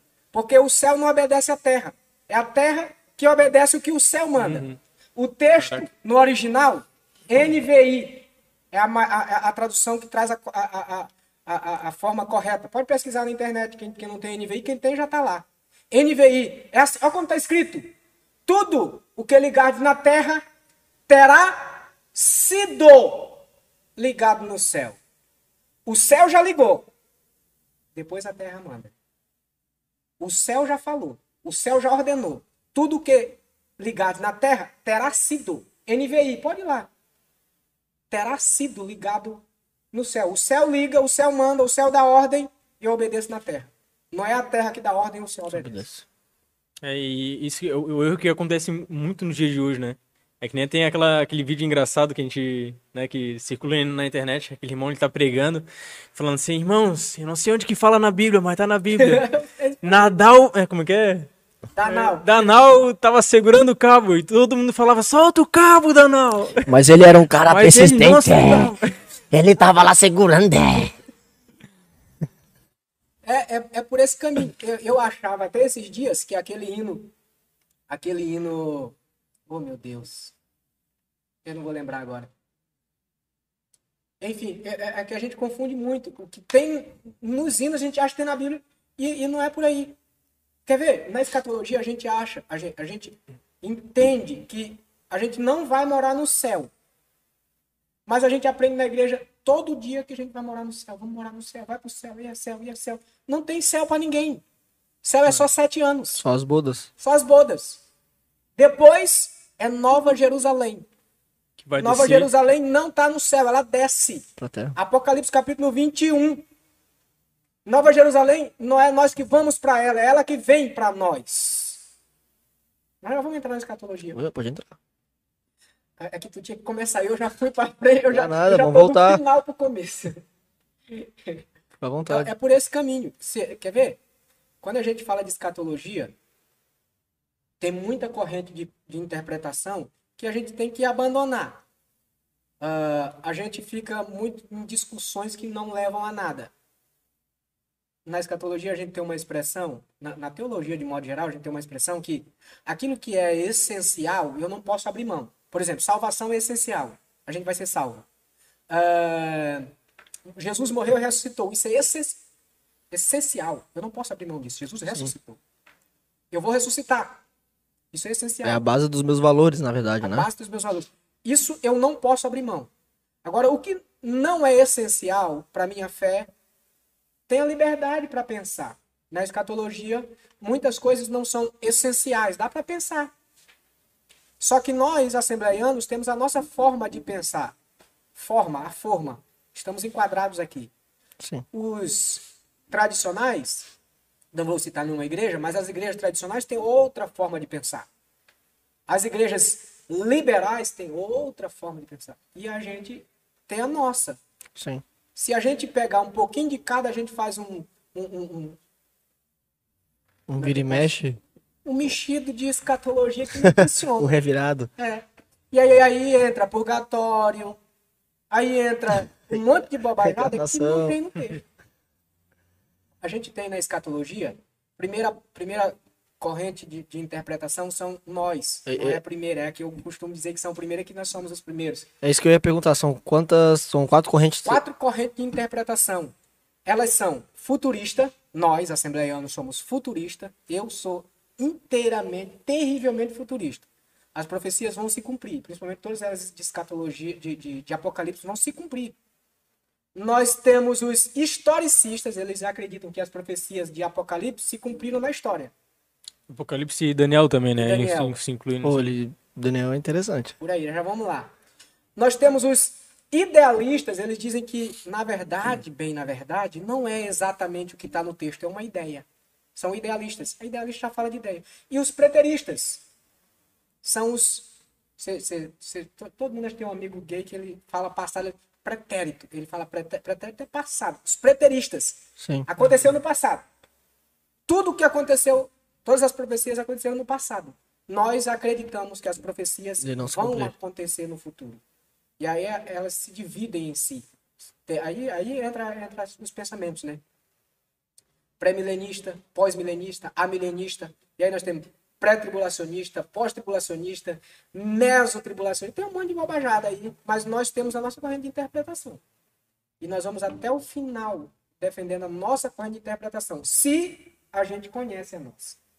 Se não, a gente vai na internet, ouve mais bobagem e prega no púlpito.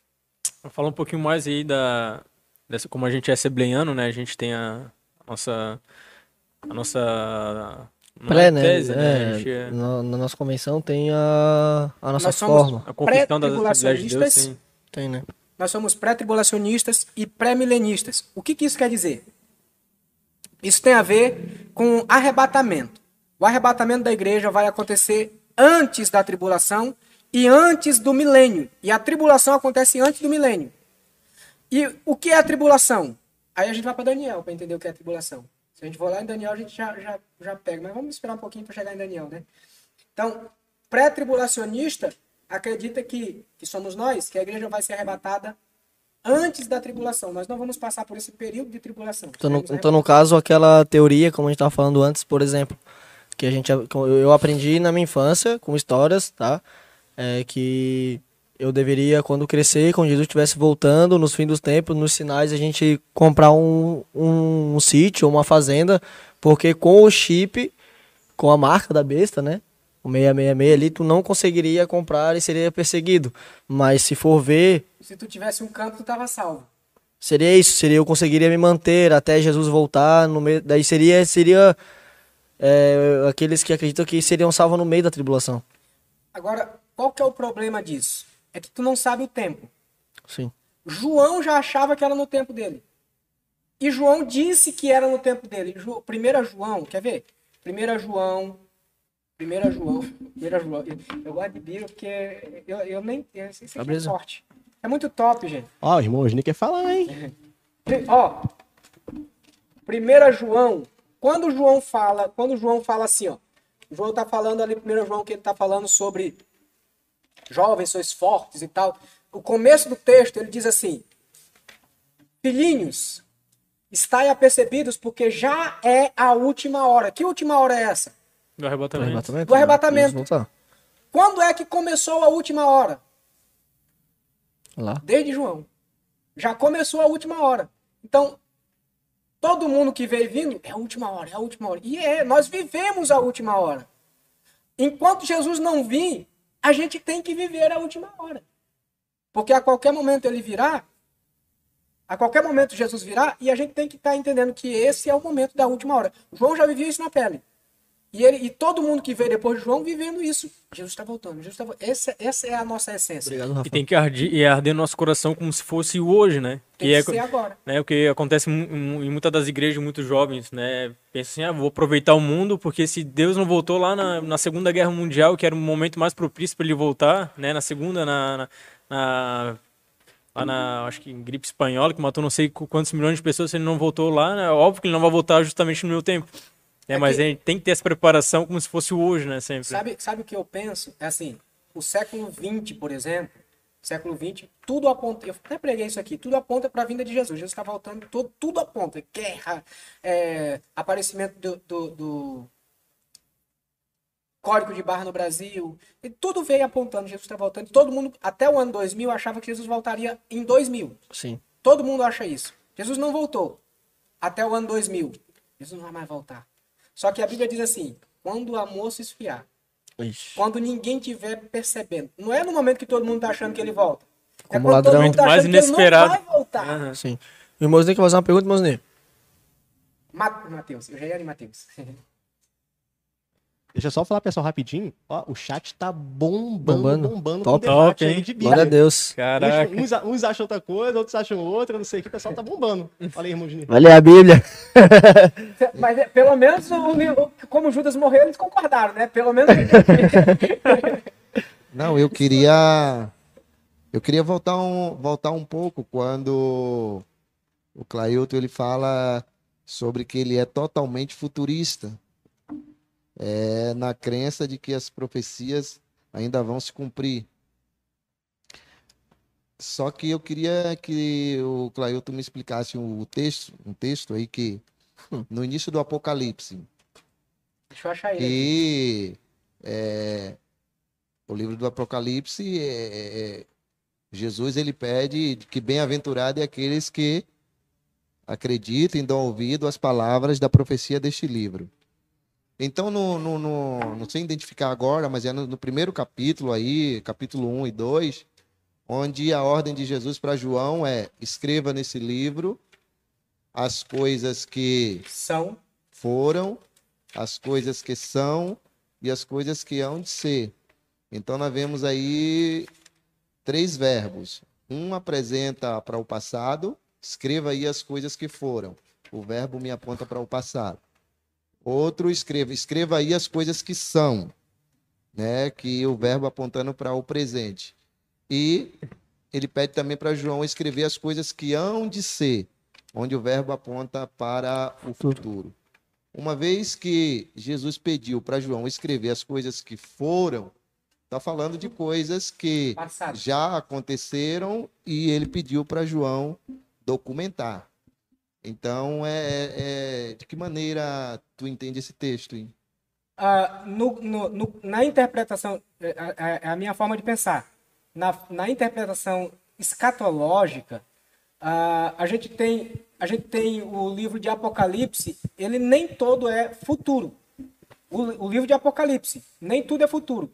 Mas quanto à interpretação escatológica, nós, nós precisamos olhar de forma futurista. Entendeu? É claro, o livro de João, por exemplo, quando ele escreve para as igrejas da Ásia, para as igrejas, é presente e é o momento que eles estão vivendo. Isso aqui não tem a ver com o futuro. Agora, quando ele fala de arrebatamento, novo céu, nova terra, que são as profecias que não aconteceram ainda na história, ela, é, é- é isso que remete futuro. Tudo isso só vai acontecer, por exemplo, aparecimento de anticristo, ah, milênio, o começo da tribulação, que é um, um assunto muito, muito top. Tudo isso só vai acontecer. João relata isso para futuro. ah, como é que eu posso dizer? Daniel relata isso para futuro. Tudo isso vai acontecer se tiver acontecido uma coisa na Terra: O arrebatamento? Anticristo. o arrebatamento. Arrebatamento. O anticristo só aparece depois do arrebatamento. Segunda Tessalonicenses, quem está em casa vê lá. Segunda Tessalonicenses. Segunda Tessalonicenses, eu não sei se eu vou achar porque a minha Bíblia é fácil de achar. Segunda Tessalonicenses, Então, então capítulo de número 2, versículo de número 7. Que de ele. Segunda Tessalonicenses. Primeira Tessalonicenses, gente. Meu Deus, é Timóteo. aqui. então deixa eu tirar uma dúvida. Pode ir lá. Vai ter é, sinais que acontecerão depois da vinda de Jesus? Os sinais que precedem a vinda de Jesus serão antes da vinda de Jesus. Mateus Entendi. capítulo 24 fala dos sinais que precederão a vinda de Jesus. Entendi. Todos esses sinais Guerras, rumores de guerra. Tudo isso vai acontecer antes. Se a gente ler lá, ah, Mateus capítulo 24, vai 24, 25 e um pouco do 26, quem tem Bíblia, a- que a fala de Jesus está em amarelo, tá esse texto todo está em amarelo. Jesus, a maior pregação de Jesus foi falando dos sinais dos tempos. É a maior pregação de Jesus. Entendi. Deixa eu achar esse texto aqui, gente. Segunda Tessalonicenses, capítulo de número... Primeiro ou a Segunda? dois? Eu vou achar A aqui. primeira? Primeiro ou a segunda Tessalonicense? Esse aqui, porque o mistério da iniquidade já opera. Ei, calma. Não é pra novo, não. Ó, o que é o mistério da iniquidade? Quem é a iniquidade? Já. O anticristo. Anticristo. O anti... Esse texto está falando do anticristo. Agora lê esse texto. Lê esse texto aí, Azê. Porque o mistério da iniquidade já opera. Ou o mistério da iniquidade opera. O homem da iniquidade ainda não. Mas já o opera no tempo presente ali. Opera. Desde quando? De, de João. Desde, já estava operando lá. Na época de Paulo, estava operando. Uhum. O mistério da injustiça opera. O anticristo, o espírito dele, opera. Mas o resto do texto que diz? Somente há um que agora resiste até que do caminho seja tirado. Outros, outras traduções dizem assim: apenas um que resiste até que do meio seja tirado. O Espírito Santo. O espírito do anticristo ainda está por aí. Mas o homem do pecado não apareceu por quê? Que a igreja está Porque tem uma coisa na terra. Se chama igreja. Meu Deus. Quando a igreja sumir da terra, o espírito do anticristo se transforma em homem.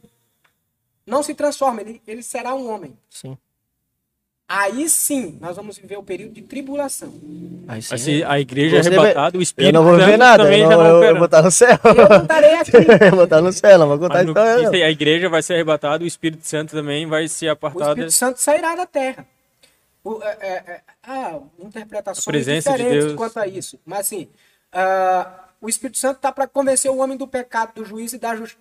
Né? O, o- o Espírito Santo que convence o homem. E nesse tempo vai ser pelo próprio, pela própria convicção. né? Com certeza.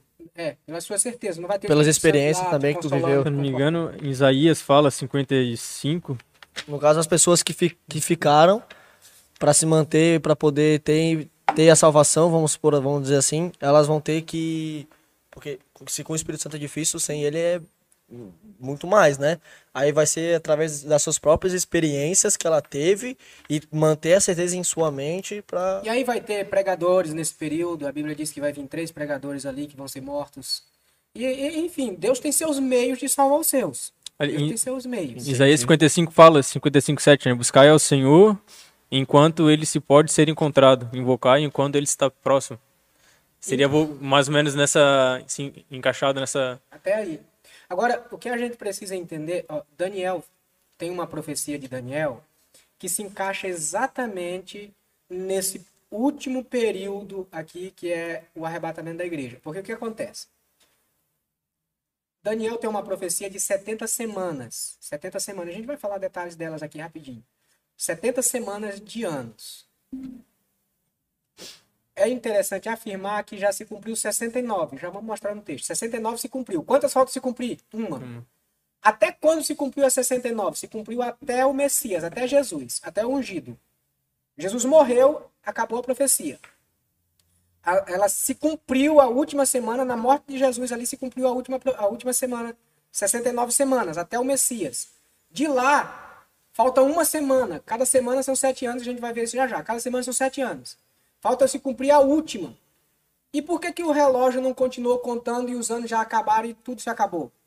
Porque o relógio de Deus parou para começar um período chamado graça, Glória a Deus. para entrar nós. Esse relógio parou já faz mais de dois mil anos. E tá esperando a galera aí. Nem todo mundo quer, mas tá de portas abertas. O relógio está parado. Quando- Não se sabe até quando. Tá- Então, no- se- quando Jesus voltar, o relógio volta? O relógio volta a contar a última semana. Porque, na, na verdade, o eu tava conversando é pro povo de Israel essa, essa Daniel, essa profecia, capítulo de né? número 9. Vamos lá.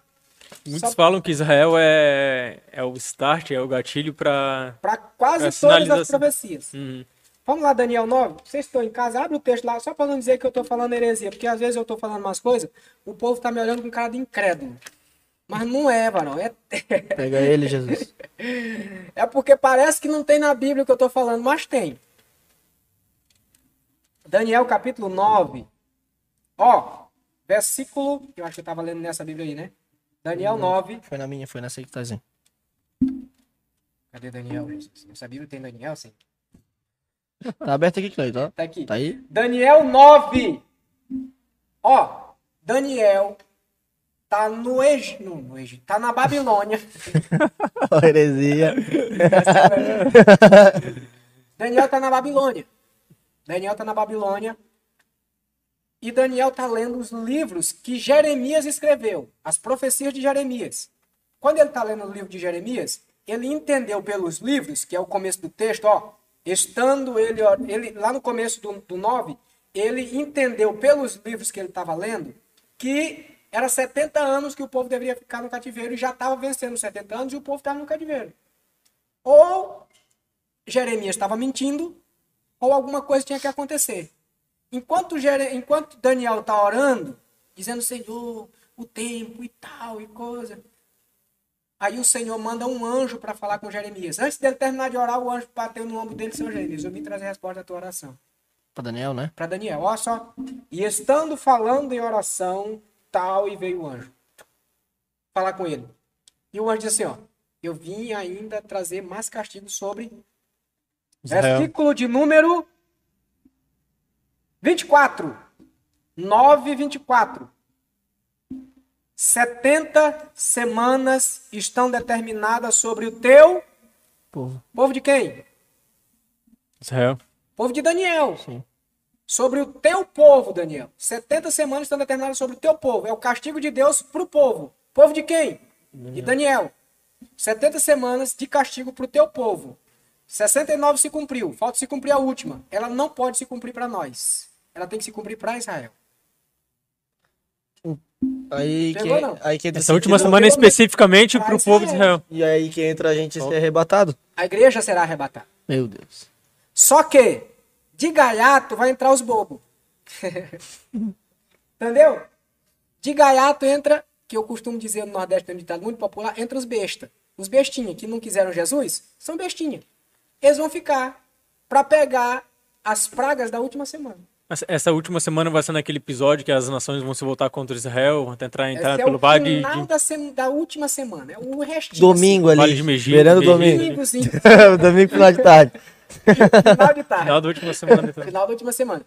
Olha só. Vamos pro texto. Vamos, vamos, vamos passo a passo para a gente ir pegando. Olha só. 70 semanas estão determinadas sobre o teu povo, sobre a tua cidade. Cidade de quem? Daniel, onde é a cidade de Daniel? Israel, Jerusalém. Jerusalém. Isso não tem a ver com o Brasil e nem com Brasília. Estão pegando, não? Sim. É a semana, essa última semana de tribulação está sobre Israel. Cara, isso aqui é forte. Isso é top demais. Aqui o povo não leu. Caraca. Ó, dá uma glória aí, gente. Vamos lá. Glória a Deus. Faz um negócio forte aí. Se vocês entenderem, se não entenderem, diz assim, tá heresia. Heresia, bota o negócio lá, fica à vontade. Ó, e quando eu falo, eu não sei se você estiver falando muito alto, estiver gritando, você diz, não, papai, baixa o tom aí. Não, tá, tá certo. Olha lá.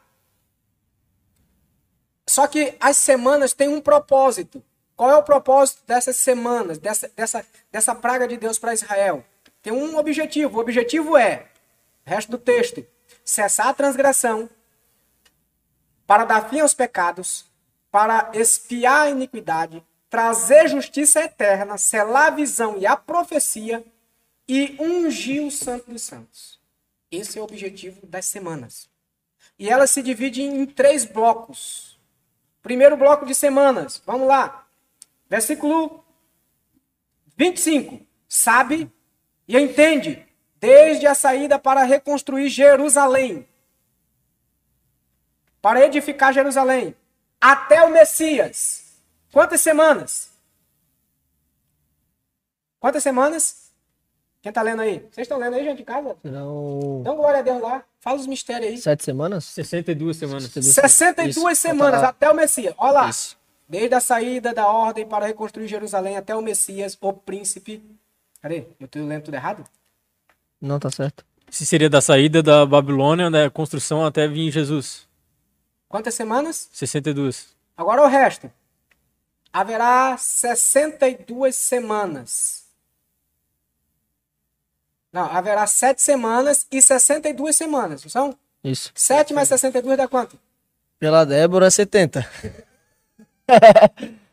7 mais 62? 69. Vai faltar uma semana. Fica faltando quantas semanas? Uma semana. Então, de saída de, do decreto para reconstruir a cidade, Jerusalém, de saída do decreto para construir Jerusalém, até Jesus, até Jesus, 62, 69 E nove semanas.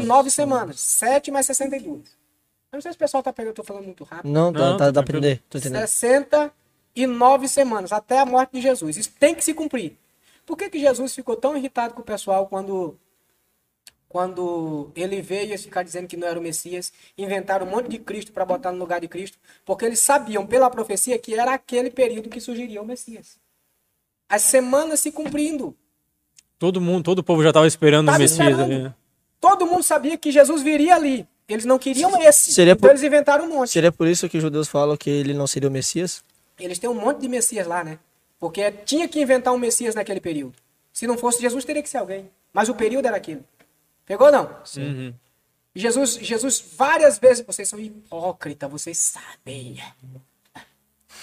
Jesus, eles sabem que era Jesus, só que não queriam aceitar. Porque eles esperavam o Messias no cavalo branco. Mas ele não veio no cavalo branco, ele veio com miúdo. Glória a Deus. Ô, mistério, tá? Tô- Glória a Deus. Gente, olha lá. O resto do texto diz assim. Onde eu tô? Paramos no 26. 26. 26. 62 semanas. E as ruas e os muros se reedificarão, mas em tempos angustiosos. Vocês sabem como é que foi a reconstrução, foi todo mundo, a gente até teve uma lição esses tempos aí. Agora, olha que forte isso aqui. E depois das 62 semanas, cessará, o Messias será cortado, mas não para si mesmo. Vocês estão lendo junto aí porque eu leio tudo errado. Pessoal, ele se criou com 15 pessoas, pessoal. Cleber, tu tinha escola lá na tua cidade? Tinha uma escolinha lá. Eu vou ler certo agora, gente. Vamos lá. Depois das 62 semanas, o Messias será cortado, mas não para si mesmo. E o povo do príncipe que há de vir destruirá a cidade e o santuário. O povo do príncipe, quem é o príncipe? O anticristo. O povo do príncipe que há de vir destruirá a cidade. Que cidade? Jerusalém. Jerusalém. Quando é que isso aconteceu? 70 depois Olha, de Cristo. irmão, irmão é, é, é, Osni. Osni. Isso aqui aconteceu. Jesus profetizou como é o nome dele? João escreveu e aconteceu. A cidade foi Destruído. destruída 70 depois de no Cristo. ano 70 depois de Cristo, passado. No ano 70 depois de Cristo, a cidade foi destruída. Dizem que foi pelos romanos, outros dizem que foi pelos. Eu, eu não vou entrar nessas coisas aqui, porque esse aí é um, é um negócio mais forte. Mas vamos ficar com os romanos, só deixa os romanos aí na- no poder. o anticristo vem de lá. Que não importa pra nós, a gente não vai estar aqui mesmo, então vamos estar no céu. Isso aqui dá pra pensar do jeito que quiser. O povo do príncipe que há de vir destruirá a cidade. Se foram os romanos, entraram e destruíram a cidade no ano 70 depois de Cristo. Pegou ou não? Tudo 70. Vocês estão entendendo? Vocês estão. Tá, Tudo tá batendo tá pegando? na data. Quantas semanas falta se cumprir? Uma semana. Quantos anos são uma semana? 7. Sete anos. Olha lá. Depois, versículo 26. Depois das 62, tá, tá, tá, será cortado. Mas o príncipe da cidade, da- o príncipe que há de vir destruirá a cidade, que há de vir destruirá a cidade e o santuário. E o fim será com. Não é aqui que eu quero. Versículo de número 27. E ele. Isso aqui, é, isso aqui, gente, isso aqui é Bíblia. Isso aqui está na Bíblia. E ele firmará um concerto com muitos. Por quantas semanas? Uma semana. Uma semana. Na metade da semana ele quebra o concerto Três e anos e- mete terror. 3 anos e meio. Três anos e meio. Caraca. Então, três anos e meio, falsa paz. Três anos e meio, terror. No final do terror, Gog e Magog. Final de semana. A última guerra. Final de semana. Vocês estão pegando aí, gente? Dá um amém lá. Dá um... Glória a Deus. Fala alguma. Vocês ficam com cara de incrédulo. Tô olhando a cara de vocês com cara. É ele lá na internet. Com incrédulo, cara. Piazinha, tem alguma pergunta aí?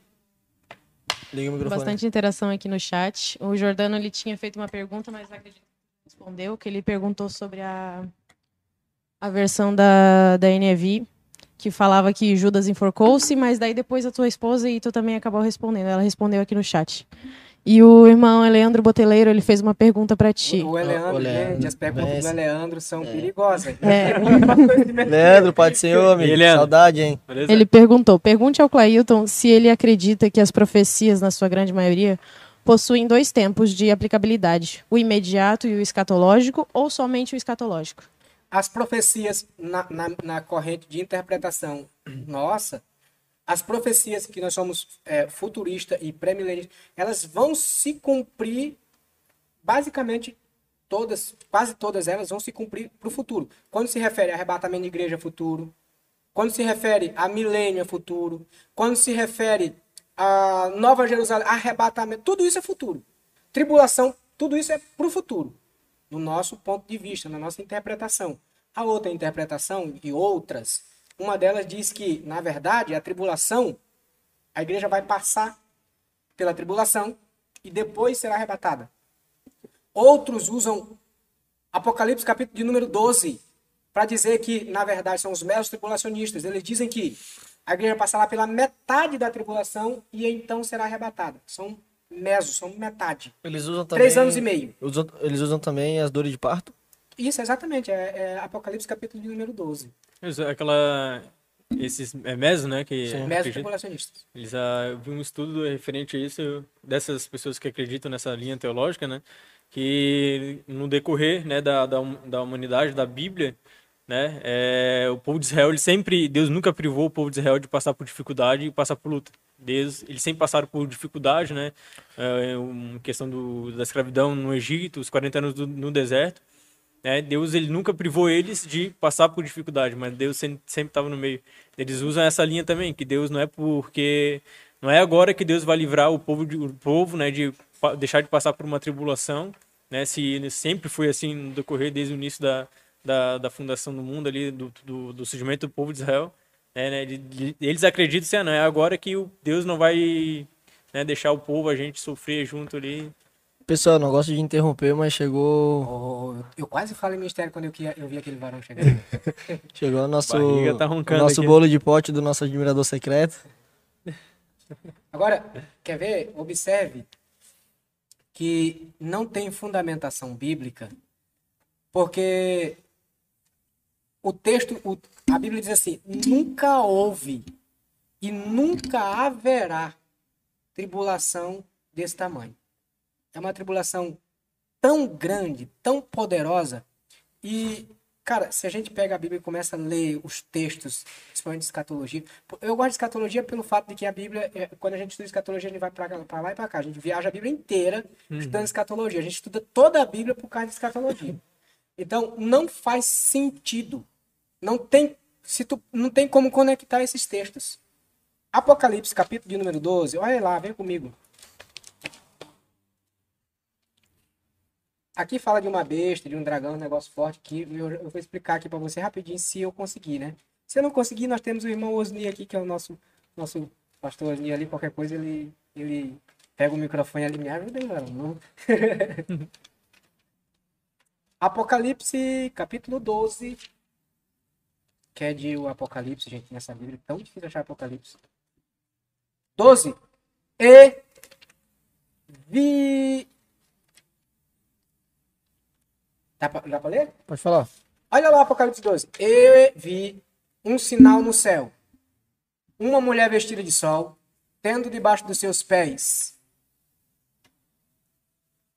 Tendo a lua debaixo dos seus pés e uma coroa de 12 estrelas sobre a cabeça. Estava grávida, com dores de parto, com ânsia de dar à luz. E viu-se um sinal no céu. Eis que um dragão vermelho, que tinha sete chifres, isso aqui fala de, de, de, de, reinos e poderes, não sei lá. E dez, sete cabeças e dez chifres, e sobre as cabeças dez diademas. E a sua cauda levava após si terça parte do- das estrelas. E lançou-se lançou-as sobre a terra, e o dragão parou diante da mulher, havendo de dar à luz, para que, dando à luz, lhe tragasse o filho. Olha só a cena. João viu. Ele disse que ele viu uma mulher vestida de sol, com a lua debaixo dos pés, 12 estrelas na cabeça, grávida, gritando para dar à luz. De repente, o dragão para diante dela para ceifar a vida dela para ceifar a vida do filho que ela ia dar à luz. Só que, de repente, quando ela deu à luz ao filho, o dragão não deu tempo de, de, de ceifar. Ele foi raptado para Deus. Eles dizem que esse rapto aqui, esse rapto do filho aqui, do varão aqui, é o rapto da igreja, é o momento da igreja ser arrebatada. Entendeu? É, é aqui que eles pegam. E nós interpretamos isso de outro jeito. A gente diz que isso aqui é Cristo. Isso se cumpriu com o arrebatamento de. Viu, irmão, irmão Osni? Olha aqui, irmão Osni. Olha aqui o cumprimento do passado. Cumprimento do passado. Quando. Apocalipse capítulo 12. Quando João viu. Quando João viu a mulher. A mulher. Para dar a luz ao filho e o filho foi raptado. Isso aqui é Jesus. Já no passado. Isso aqui está no passado. Essa profecia aqui é do passado. Já aconteceu. Jesus já foi raptado para o Pai. Jesus já foi para o Pai. O diabo tentou ceifar a vida dele, mas não conseguiu. Pegou não? Faz muito mais sentido nessa Muito interpretação sentido. do que o arrebatamento da igreja. Muito mais sentido. Estão entendendo? Sim. Agora, se a gente, se a gente vai ser arrebatado antes da tribulação, e a tribulação vai acontecer na terra, onde estaremos? Nas bodas, né? Bodas. Onde serão as bodas? Pergunta para mim onde será. Onde serão as bodas, Onde serão as bodas, Cleilton? Bom, Gini, onde é que vai ser? Onde serão as bodas, Agenor? Pessoal, deixa, deixa só interromper vocês aqui, porque agora é hora Deus muito do céu, boa, né? Agora, A gente tem que comer um As pouquinho, bodas né? vai vir já já, gente. Deixa, deixa, deixa eles comerem, que daqui a pouco a gente fala sobre as bodas. O maracujá do Cleito e prestígio. Maracujá Zé. do Clailton, né? Isso. Miguel quer falar aí um pouquinho sobre esse, esse nosso amigo? Cara, é uma pessoa abençoada. Olha, que. eu- a única coisa que eu tenho a dizer pra ela é que ela tá no caminho da vontade de Deus. A minha esposa quer um pouquinho. tá, no cam... Ainda vai ficar só, Só no cheirinho. É, tá, no, tá no caminho da vontade de Deus. Porque a gente tava. ah, como a gente não tem muitas condições financeiras ainda, a gente tava indo atrás de um patrocínio de alimento, né? E ele vendo o nosso podcast, ele mandou mensagem pro nosso pastor, se doou. Sabe, ele, ele faz, é, o pessoal já comenta bastante sobre esse, esse bolo de pote. Ele conseguiu o bolo de pote pra nós, que é, que é dele. Conseguiu uma irmã que vai nos dar o salgado. E conseguiu um corte de cabelo pra nós ainda, rapaz. Ô, Rafa, aí tem ainda o, o da pintura. Não, ainda- ah, tem a pintura que tá pra Ele é uma benção, cara. Ele É só Jesus. cabelo, né? Teu cabelo. Pô, rapaz, Eu é vou raspar coisa. o meu. Olha, deixa eu te falar. é, Vão comendo aí, come aí já, que tá uma benção. É gostoso, a gente tá comendo aqui atrás, Cara. porque não, foi só vocês que receberam, não, tá? O pessoal aqui de trás também tá recebendo, tá comendo, tá uma delícia, delícia. Cara, que bolo Deixa eu de te falar, bom, enquanto hein? vocês estão comendo aí, deixa eu falar um pouquinho do pessoal que tá. Na verdade, deixa eu pedir pra Kézia falar, porque a Kézia não tá nem falando aqui, eu acho que ela quer falar um pouquinho agora. A gente tem uma pergunta aqui do irmão. Quem quer esse bem ver aqui? O Rafael Souza? deixa- Soares. Rafael Soares. Deixa eu dar um glória aqui primeiro. Ele que... perguntou ali em Tá bom, Marcos 4 e 12 e Atos 28 e 27, tanto Jesus e Paulo falam sobre a paralisação do plano de salvação eh, da nação israelita. Aí ele perguntou aqui sobre as 70 semanas aqui de Daniel. De Daniel, explica isso? Para, eu não li esses textos ainda, eu teria que dar uma olhada. As sentenças semanais do Daniel, explica isso na sua, na sua opinião. É, no caso ele botou as 70 semanas, né? Inclusive isso foi profetizado por Isaías no capítulo 6. Eu, eu entendo, eu entendo, não que deixou de salvar Israel, mas abriu espaço não só para Israel. Mas, mas ali sobre essa esses anos a mais, foi porque Israel não, não se rendeu, não foi? Não se rendeu. Tudo isso está no plano eterno. Tudo já Tudo anunciava tá a salvação. eternamente. O Senhor já sabia de tudo que iria acontecer. Porque Jesus não morreria por Israel. Jesus morreria pelo mundo. Esse é o plano eterno de Deus. Na verdade, E vou contar um segredo para vocês. Jesus não morreu há dois mil anos atrás. Antes da fundação Jesus do mundo. morreu antes da fundação do mundo. Ah. Uhum. Tá na Bíblia. Eita, eita, eita. Essa aí eu fiquei curioso, me explica, por favor. Quando Jesus, quando Deus fez o mundo, no sábado, no dia do descanso, isso aqui é, é muito louco. Ele matou Jesus. Porque Jesus é o descanso. Jesus é, o sábado é a sombra de Jesus. O sábado aponta para quem? Para o descanso. A gente só descansa porque Jesus morreu. Quando é que Deus descansou? Deus fez tudo bonitinho, e ele descansou quando ele matou Jesus. o plano de Deus já está concretizado na eternidade antes dele morrer na cruz. Isso só. Gente, presta atenção numa coisa. Isso aqui, a irmã tá olhando com uma cara de ele, tá falando heresia. A Bíblia diz assim, ó: O Cordeiro de Deus que morreu antes da fundação do mundo. Quando é que o Cordeiro de Deus morreu? Depois que nasceu em Maria? Não, antes da fundação do mundo. O Cordeiro de Deus. Antes de Deus fazer a terra, ele matou Jesus. Tá pegando, não? É a Bíblia que diz. Procura, procura, lança na internet. Lança aí e procura para mim esse texto rapidinho. Ah, a morte de Cristo antes da fundação do mundo, que a gente lê já já aqui. Que é Eclesiastes. Cara, é, voltando aqui, Rafa, tá comendo bolo aí, mano? Eu tô comendo, não, não tô conseguindo nem falar, cara. Desculpa, nem te escutei porque eu tava comendo bolo aqui. Você falou alguma Cara, coisa? que, Ele falou assim. que bolo Tainara Cara, maravilhoso, sensacional. cara. Não, esse bolo tá sensacional, sensacional. O pessoal tá querendo comer aqui. tá Cara, querendo não é, meu, não é, tá não é por nada, você tá, pessoal? Não é porque ele nos abençoa, mas eu vou te falar, acho que é o melhor bolo de pote que eu já comi. Não é bom mesmo. É o mais suave, assim, ó, ele não é doce ao extremo. Tá, mas deixa eu falar, olha só. Só uma, uma- falar uma coisinha aqui pro. Vontade, Rafa. Se for pergunta muito difícil, Clayton? tu não faz. da, mano. sua, da sua esposa, varão, da sua esposa. Ixi. E ela falou aqui assim, ó. Eu só sei que metade desse bolo tem que chegar aqui em casa.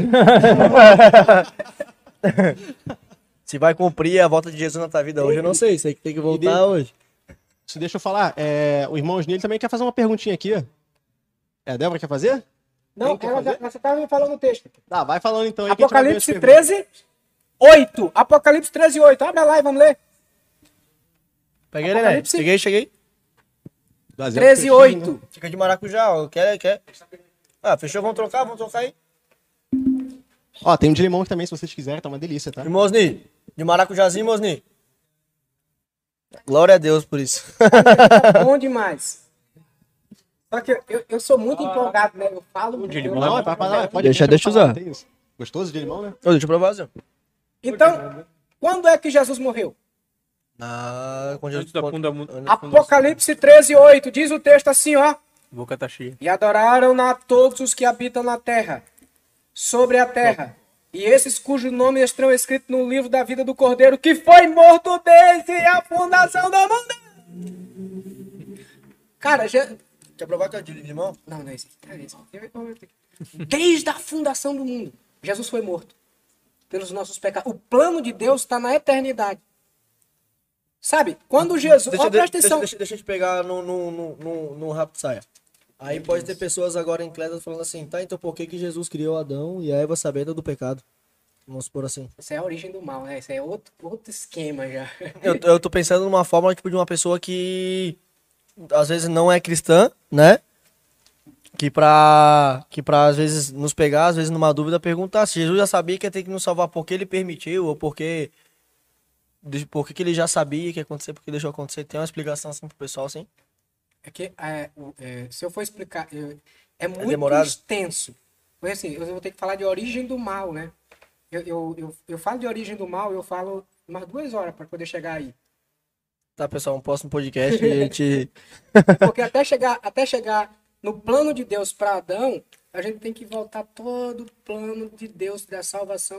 E é uma estrutura, porque se eu chegar só e dizer assim, Deus, Deus No- no- sabia de todas as coisas. No, no caso, não tem uma palavra-chave, porque Tem tem, muita tem umas explicação. bases, tem Muita um, um explicação. porquê, entendi. Pessoal, pessoal, só pra gente falar rapidinho aqui que, infelizmente, nós já estamos tendo que tá encerrando, tá? Então já vamos encaminhando pro final, final. porque Tá. falta mais meia horinha mais ou menos estourando, porque senão o pastor come nosso fígado. Pastor, se o pastor liberar uma meia horinha a mais ali, comenta ali, por favor. Olha lá. Vamos pro final então? Desde a fundação. Olha só, olha só. Isso aqui aí agora é, é, é, é- é- isso aqui é forte. Quando Jesus, Mosni, quando Jesus tá no monte da transfiguração, quem é que apareceu lá? Moisés e Elias. Moisés e Elias. Para fazer o quê? Para falar da morte de Jesus. Como seria a morte de Jesus? Esse, isso- eles foram fazer isso lá. Para falar da morte de Jesus. Porque Jesus não sabia como seria a sua morte. Porque, presta atenção, que nós viemos do Pai, sim ou não? Sim. Nós temos um propósito de Deus aqui. Nós temos, nós temos um combinado com Deus na eternidade, Se por assim importa? dizer. Todo mundo tem um propósito. Fica à vontade. Todo mundo tem um propósito na Terra. A gente vive erradamente até descobrir o nosso propósito. Jesus tem um propósito, um plano com Deus. Só que ele veio para a Terra, ele perdeu essa consciência de eternidade porque ele virou homem. Sim ou não? Sim. Ele não sabia como seria a sua morte. E Elias vai lá para dizer para ele, Moisés, vai ser assim, assim, esse aqui é o plano de Deus. Eu vou- Tu e Deus têm um combinado assim. Por isso que ele ficou tão amargurado, porque ali ele entendeu como seria a sua morte. Entendeu não? Todos nós temos um propósito na terra. E enquanto a gente não descobrir o nosso propósito, assim como descobriu Jesus o dele, enquanto nós não descobrirmos o nosso propósito, a gente vai viver erradamente. Agora, a partir do momento que a gente descobriu o nosso propósito, eu falo de propósito também com os jovens, é forte. Porque assim, a gente vive o nosso propósito ou a gente não vive. Se a gente não viver o nosso propósito, a gente não tem vida. Porque nós temos no nosso DNA, no nosso espiritual, nós temos algo de Deus, as marcas de Deus, do nosso plano com Deus está em nós. O plano de Deus para nossa vida está em nós. E é por isso que a gente tem quedinha para algumas coisas e para outras não. Outras pessoas têm queda para as coisas que a gente não gosta. Por quê? Marcas de Deus para essa pessoa. Como assim? Por exemplo, tu, tu não se importa com os animais sofrendo. Tem pessoas que sofrem com isso. Marcas de Deus para essa pessoa. Tem gente que não se importa com mulher apanhando. Tem gente que está morrendo por isso. Tem gente que não se importa tanto com o sofrimento com o pessoal que está na África. Tem gente que morre por causa disso. Ou seja, tem aqui está direcionada a nossa chamada. Entendeu? Enquanto a gente achar que a nossa chamada é pregar, é isso e aquilo, tem chamada para tudo. Tem chamada para ser advogado, tem chamada para ser médico, tem chamada para ser tudo nessa terra. É só saber colocar a chamada no lugar certo. A nossa identidade, né? Ninguém tem uma identidade Você- igual a nossa. Fala a pergunta fácil agora. Viu, viu, Clailton? Diante da tua afirmação de que Jesus não tinha é, a consciência de que maneira ele, da maneira que ele iria morrer, né? E tu afirma é, que nesse momento em que é, Elias e, e- e Moisés aparecem para revelar a ele a maneira que ele morreria, tá? Isso ocorre antes ou depois da declaração do próprio Jesus que, que diz para Pedro que para isso mesmo ele veio, Para para isso morrer mesmo, na cruz. pra isso E mesmo veio. Pedro, que Jesus ele está falando, importa que o filho do homem seja morto Seja e, morto. e- e- e ressuscite ao terceiro dia. E ali há uma resistência, principalmente de Pedro, se colocando na frente, não, isso não pode acontecer. E Jesus ele fala que não, olha, para isso mesmo foi que eu vi. Então isso me faz entender de que ele tinha, ele tinha consciência da, da sua morte, até porque até porque eh, as profecias claramente revelavam de que maneira ele iria morrer. E quando Jesus se manifesta em uma, uma figura humana, as profecias acerca dele já havia sido escrita. E ele conhecia bem as profecias. Um exemplo, um exemplo, a profecia que está em, em Isaías 53, né, que Isaías escreve quase 800 anos antes do nascimento de Jesus, que diante daquela pergunta do eunuco para Filipe, quando ele lê lá Isaías 53, ah, porque ele foi ferido pelas nossas transgressões e moído pelos nossos pecados e, e sofreu e padeceu, então isso já estava escrito. Então, se Jesus era um profundo conhecedor acerca das profecias, ele não tinha consciência de que aquele personagem ali eh, falava dele, que era ele que ia passar por tudo aquilo ali? Agora, ter profecias de longe é uma coisa. Agora, quando alguém chega da eternidade, coloca o dedo na tua cara e diz, só. Cara, isso aqui, isso aqui treme. Isso aqui te dá. Isso aqui, isso aqui desmonta. É por isso que Jesus fica tão amargurado. Porque ele entende os detalhes. Ele entende. Cara, vai ser. Vai, o sofrimento. Eu, eu entendia que seria A- sofrimento. Aquele, mas isso aqui mas vai a- ser. aquele vai ser, momento ali. Vai ser, vai ser esmagado literalmente. não é mais esse sofrimento que ele fala, é, olha, minha alma está angustiada até a morte. Ele fala isso não porque ele acabou de saber que ele que ele iria morrer, mas porque o momento estava se aproximando. O momento estava se aproximando, né? Era tanto que quando os discípulos vai orar, vai orar e ele volta e os discípulos estão dormindo, porque ali era um momento de batalha espiritual naquele momento. Aí, da, da terceira vez que ele volta, ele diz para os que estavam acompanhando ele na oração: Levantemos e partamos daqui, porque aquele que me trai é chegado. Então, ele, ele já sabia o que iria suceder ali na frente.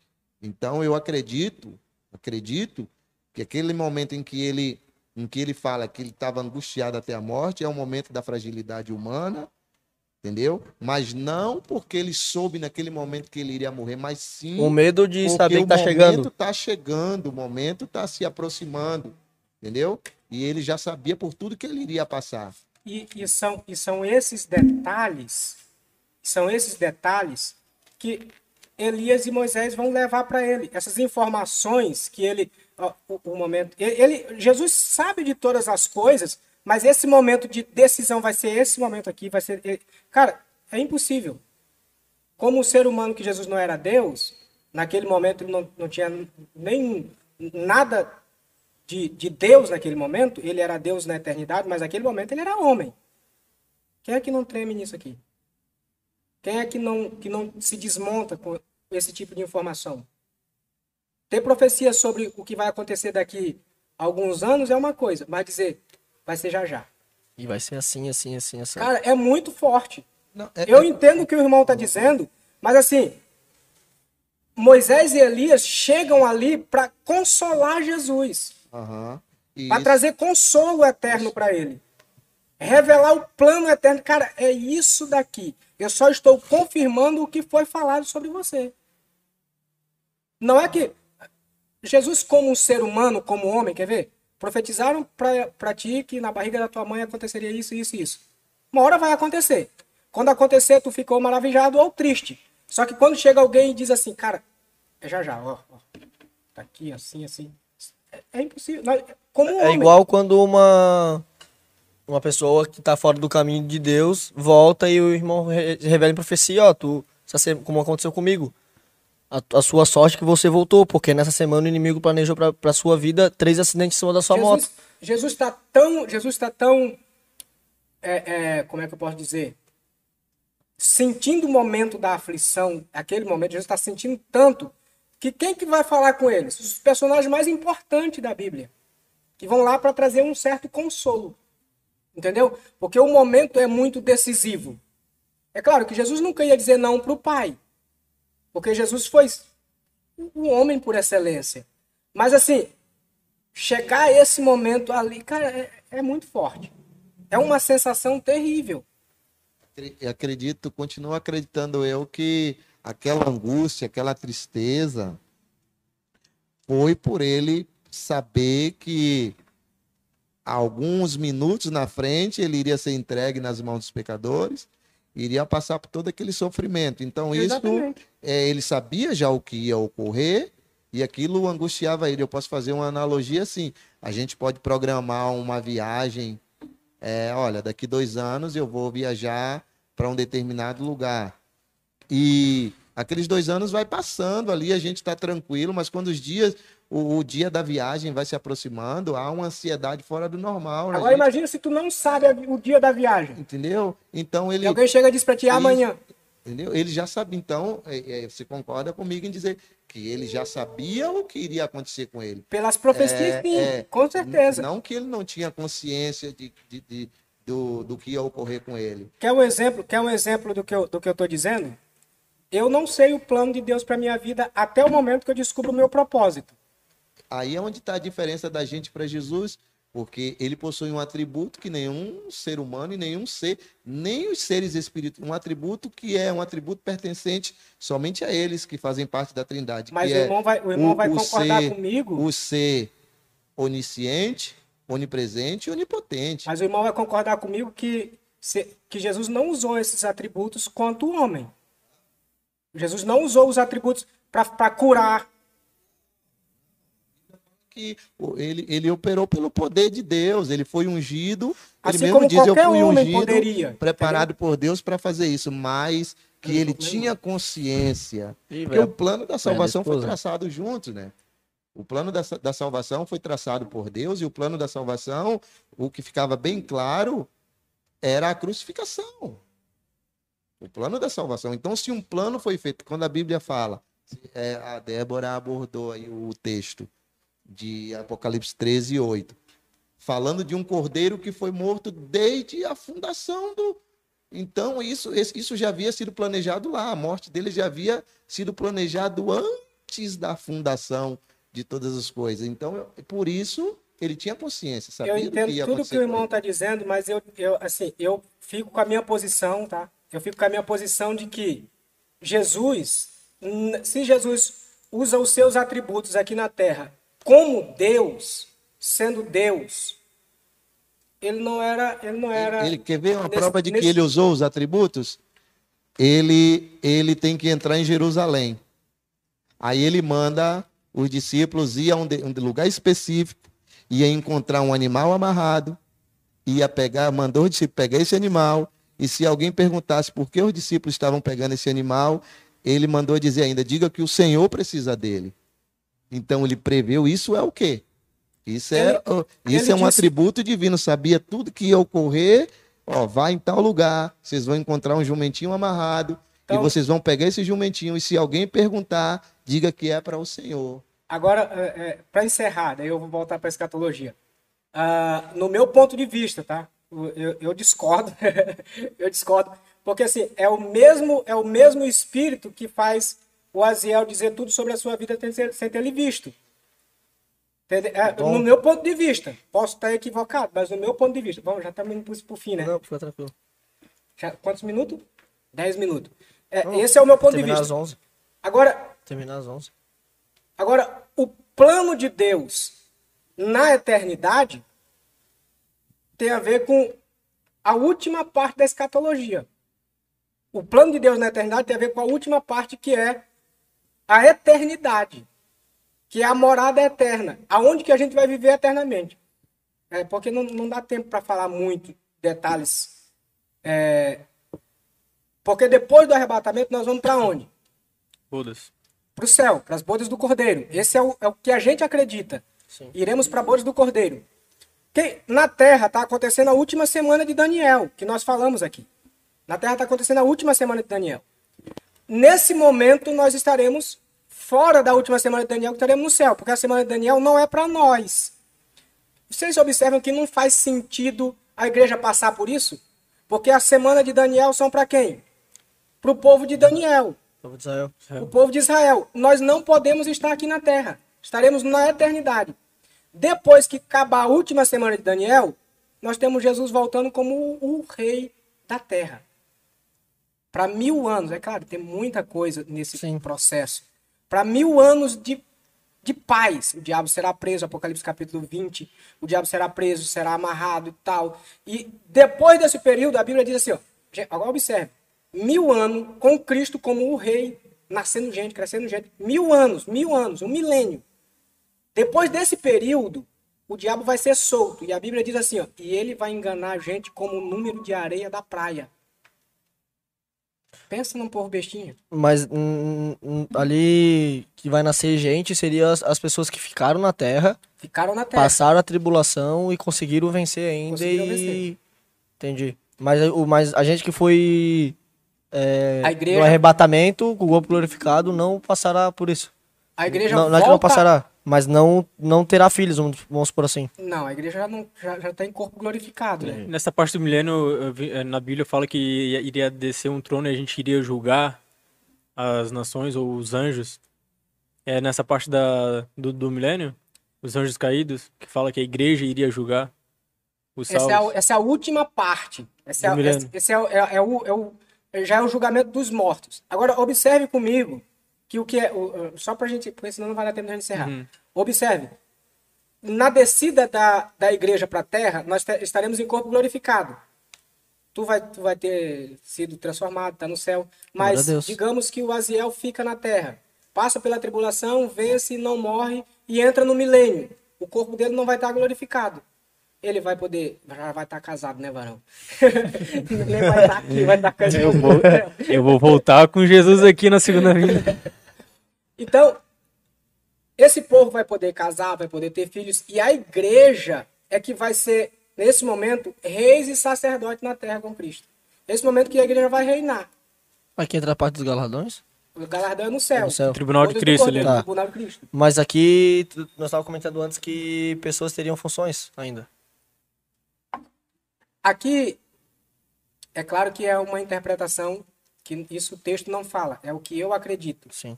Ah, Jesus não vai dar o seu reino para pessoas normais, ele vai dar para pessoas glorificadas. Né? Quem vai dominar esse reino com Cristo é a igreja. A Bíblia diz isso, né? Quem vai, né, né, não é por aí? Quem vai dominar esse, esse reino com Cristo é a igreja. Né? Esse novo, esse novo momento que é o milênio.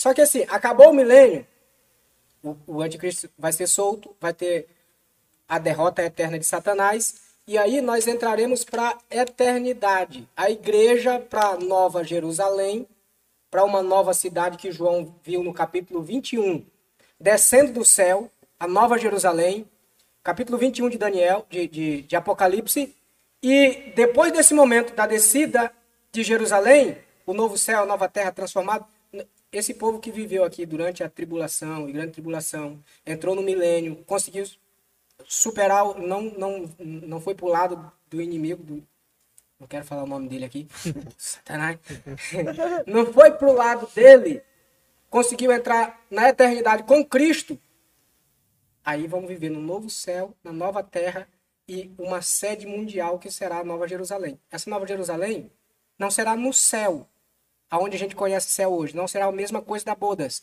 Vai ser, ela vai descer. Então vai ser, ser possível pessoas no milênio ser salvas. No milênio, sim. Milênio, a, a Bíblia diz que o diabo vai enganar gente como o número de areia da praia, muita gente. Mas que ele não conseguir enganar quem se manter firme, vai. Sabe por que, que Mas isso é, isso é pra quem, o- quem ficou. No caso, é pra quem não foi arrebatado pra boda do cordeiro. No caso, ele, Exatamente. ou, ele, ou ele conseguirá enganar as pessoas do corpo glorificado. Não, né? Não, quem foi salvo agora é salvo Entendi. Quem foi arrebatado não tem mais, não tem mais Aqui volta. tem uma passagem em Apocalipse 22 que fala assim: é, E ele mostrou não, um rio puro de água da vida, claro, como cristal, falando da Nova Jerusalém, né? Que precedia do trono de Deus e do Cordeiro. Daí, no meio da sua rua, e em cada lado do rio, havia uma árvore da vida, produzindo doze tipos de frutos. E dava o seu fruto todo mês, e as folhas das árvores, da árvore eram para a cura das nações. Eu vi uma vez é, uma explicação que essas nações aqui são as nações que seriam né, com- é, pessoas que seriam salvas no, no- no milênio, mas que não entrariam na Nova Jerusalém, que ficariam por fora, mas essas árvores, as folhas dessas árvores que seriam para a cura dessas nações. É uma boa é uma boa explicação. Inclusive, muitos muitos é, é, escritores pentecostais, futuristas, e que pegam a nossa linha, eles, eles escrevem isso. Inclusive, tem um, tem um, um pastor, João Maria Hermer, todo mundo deve conhecer, João, João Maria Hermer, que é aqui do, do, do Rio Grande do Sul. Rio Grande do Sul. Ele acredita que a Nova Jerusalém descerá parcialmente, vai ficar suspensa sobre. Isso aqui é uma interpretação muito, muito dele e é o tipo de interpretação que eu. E esse que tu está trazendo é o que eu acredito, é o que eu acredito. Mas eu vou ficar só com o que o texto diz. né? Não vamos fazer muita especulação. Ficar só com o que o texto diz, que é o principal.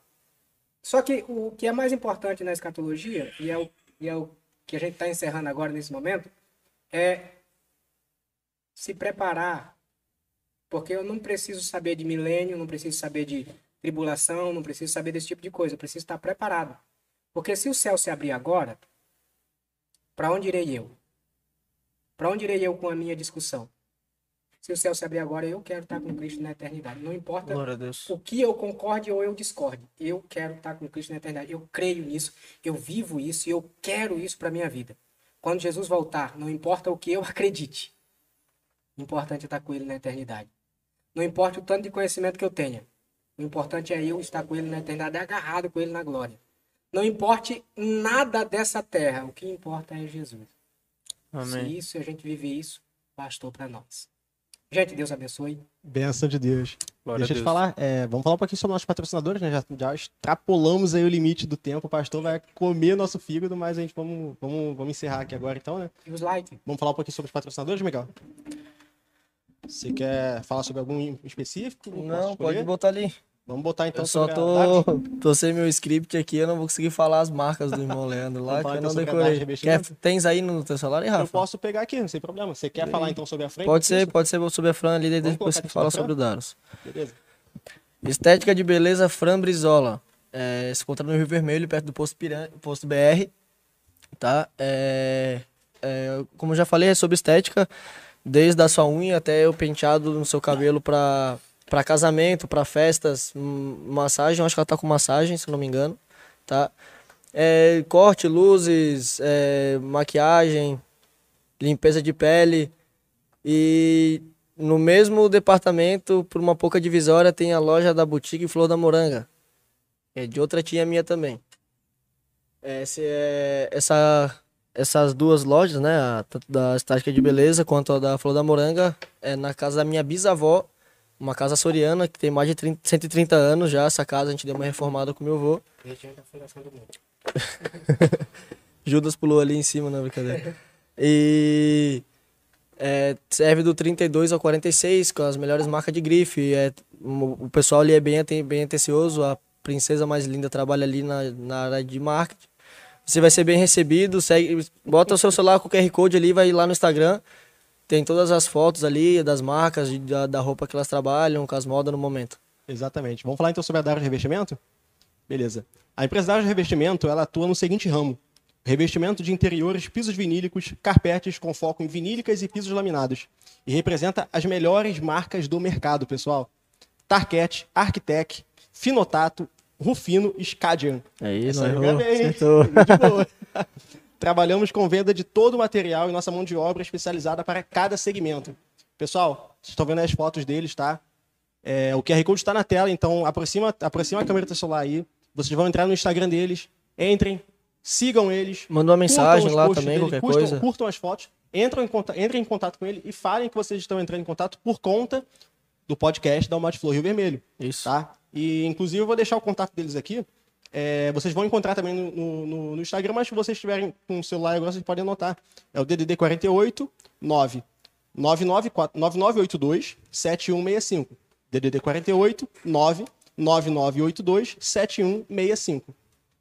Beleza? Fechou? Vamos falar então agora sobre Fechou? Flor da Moreira. Já falou Já também? falei, já Eita, vocês engajei, já coloquei. demais. Então vamos seguir pro encerramento agora. Também temos nosso admirador secreto do bolo ali. É, rapaz, esse aí a gente Esse vai aí é falar bolo sobre top, hein? semana. Cara, o né? melhor Caraca, bolo que Admirador tem. né? Poxa, Top gente demais. fala, mas Uma falar, pessoa bolo abençoada. tava Sensacional, né? Pessoa muito Esse abençoada. bolo de pote aqui tava bom demais. A gente teve briga aqui atrás, porque o pessoal tava querendo comer um do outro. A minha esposa pegou o meu na metade aqui, comeu um pouco. O Cleuto vai apanhar, tá? aí Não, ela é tá- crente, ela é Vou crente. levar suco. Vai levar um pouquinho. Então tá, pessoal, deu o nosso horário. Obrigado a todos que nos acompanharam até o final. Deus abençoe a vida de vocês, focando sempre na nossa salvação. Nos prepararmos e para estar com Jesus no céu, independente da, de qual teoria, se está certo ou não. O que importa é o céu, né? É. O céu eu sei que é certo. A A certeza que. eternidade, a Jerusalém nova, o céu novo e a terra nova. Esse é de certeza tá, tá na Bíblia. Glória a A Deus. gente se preparar ali, porque fala, Rafa, Cara, deixa eu só, antes, eu gostaria que o irmão Cláudio desse uma palavra pra gente, desse alguma... Que Deus tocar no seu coração para as pessoas que estão assistindo a gente aí agora. Pode olhar pra câmera aqui agora. Na... dá um terra, dá um. Pode entregar a profecia e tudo, velho. Deixa Deus te usar, mano. Para encerrar, eu acho que assim, independente de qual maneira eu acredite, se tu discordou comigo aí ou concordou, não importa, mano. Não importa se tu concordou com tudo ou se discordou com tudo. Se apegue a Cristo, que é o nosso. Quando eu comecei aqui a, a fala, eu falei: as coisas essenciais não posso abrir mão. As coisas não essenciais dá para discutir. Eu acabei discutindo aqui alguns assuntos, principalmente com o irmão Osni, sobre coisas não essenciais que isso não vai interferir na minha salvação ou não. Acredite de lá ou de cá, não importa. O importante é que Cristo vive e Glória morreu por nós. E muito em breve a gente vai se abraçar com Ele na eternidade. Se tu viver isso, basta. E Aleluia. deu. Deus abençoe. Bênção de Deus. Semana que vem, segunda-feira, mesmo horário, pessoal, estaremos lá. é, com um convidado muito especial. Já está mais, ninguém conhece, né? mais do que convidado. confirmado. Será que a gente conhece? Será que o pessoal conhece ele? Será que o pessoal conhece? O tal de Roberto? O mais magro, brincadeira. Cadê, pastor? Cadê, pastor? Ué. Nosso pastor Roberto Alves, a sua esposa, estará com a gente aqui na- no nosso podcast na, na próxima semana, na segunda-feira, falando um pouco sobre sua experiência de, de, de pastor.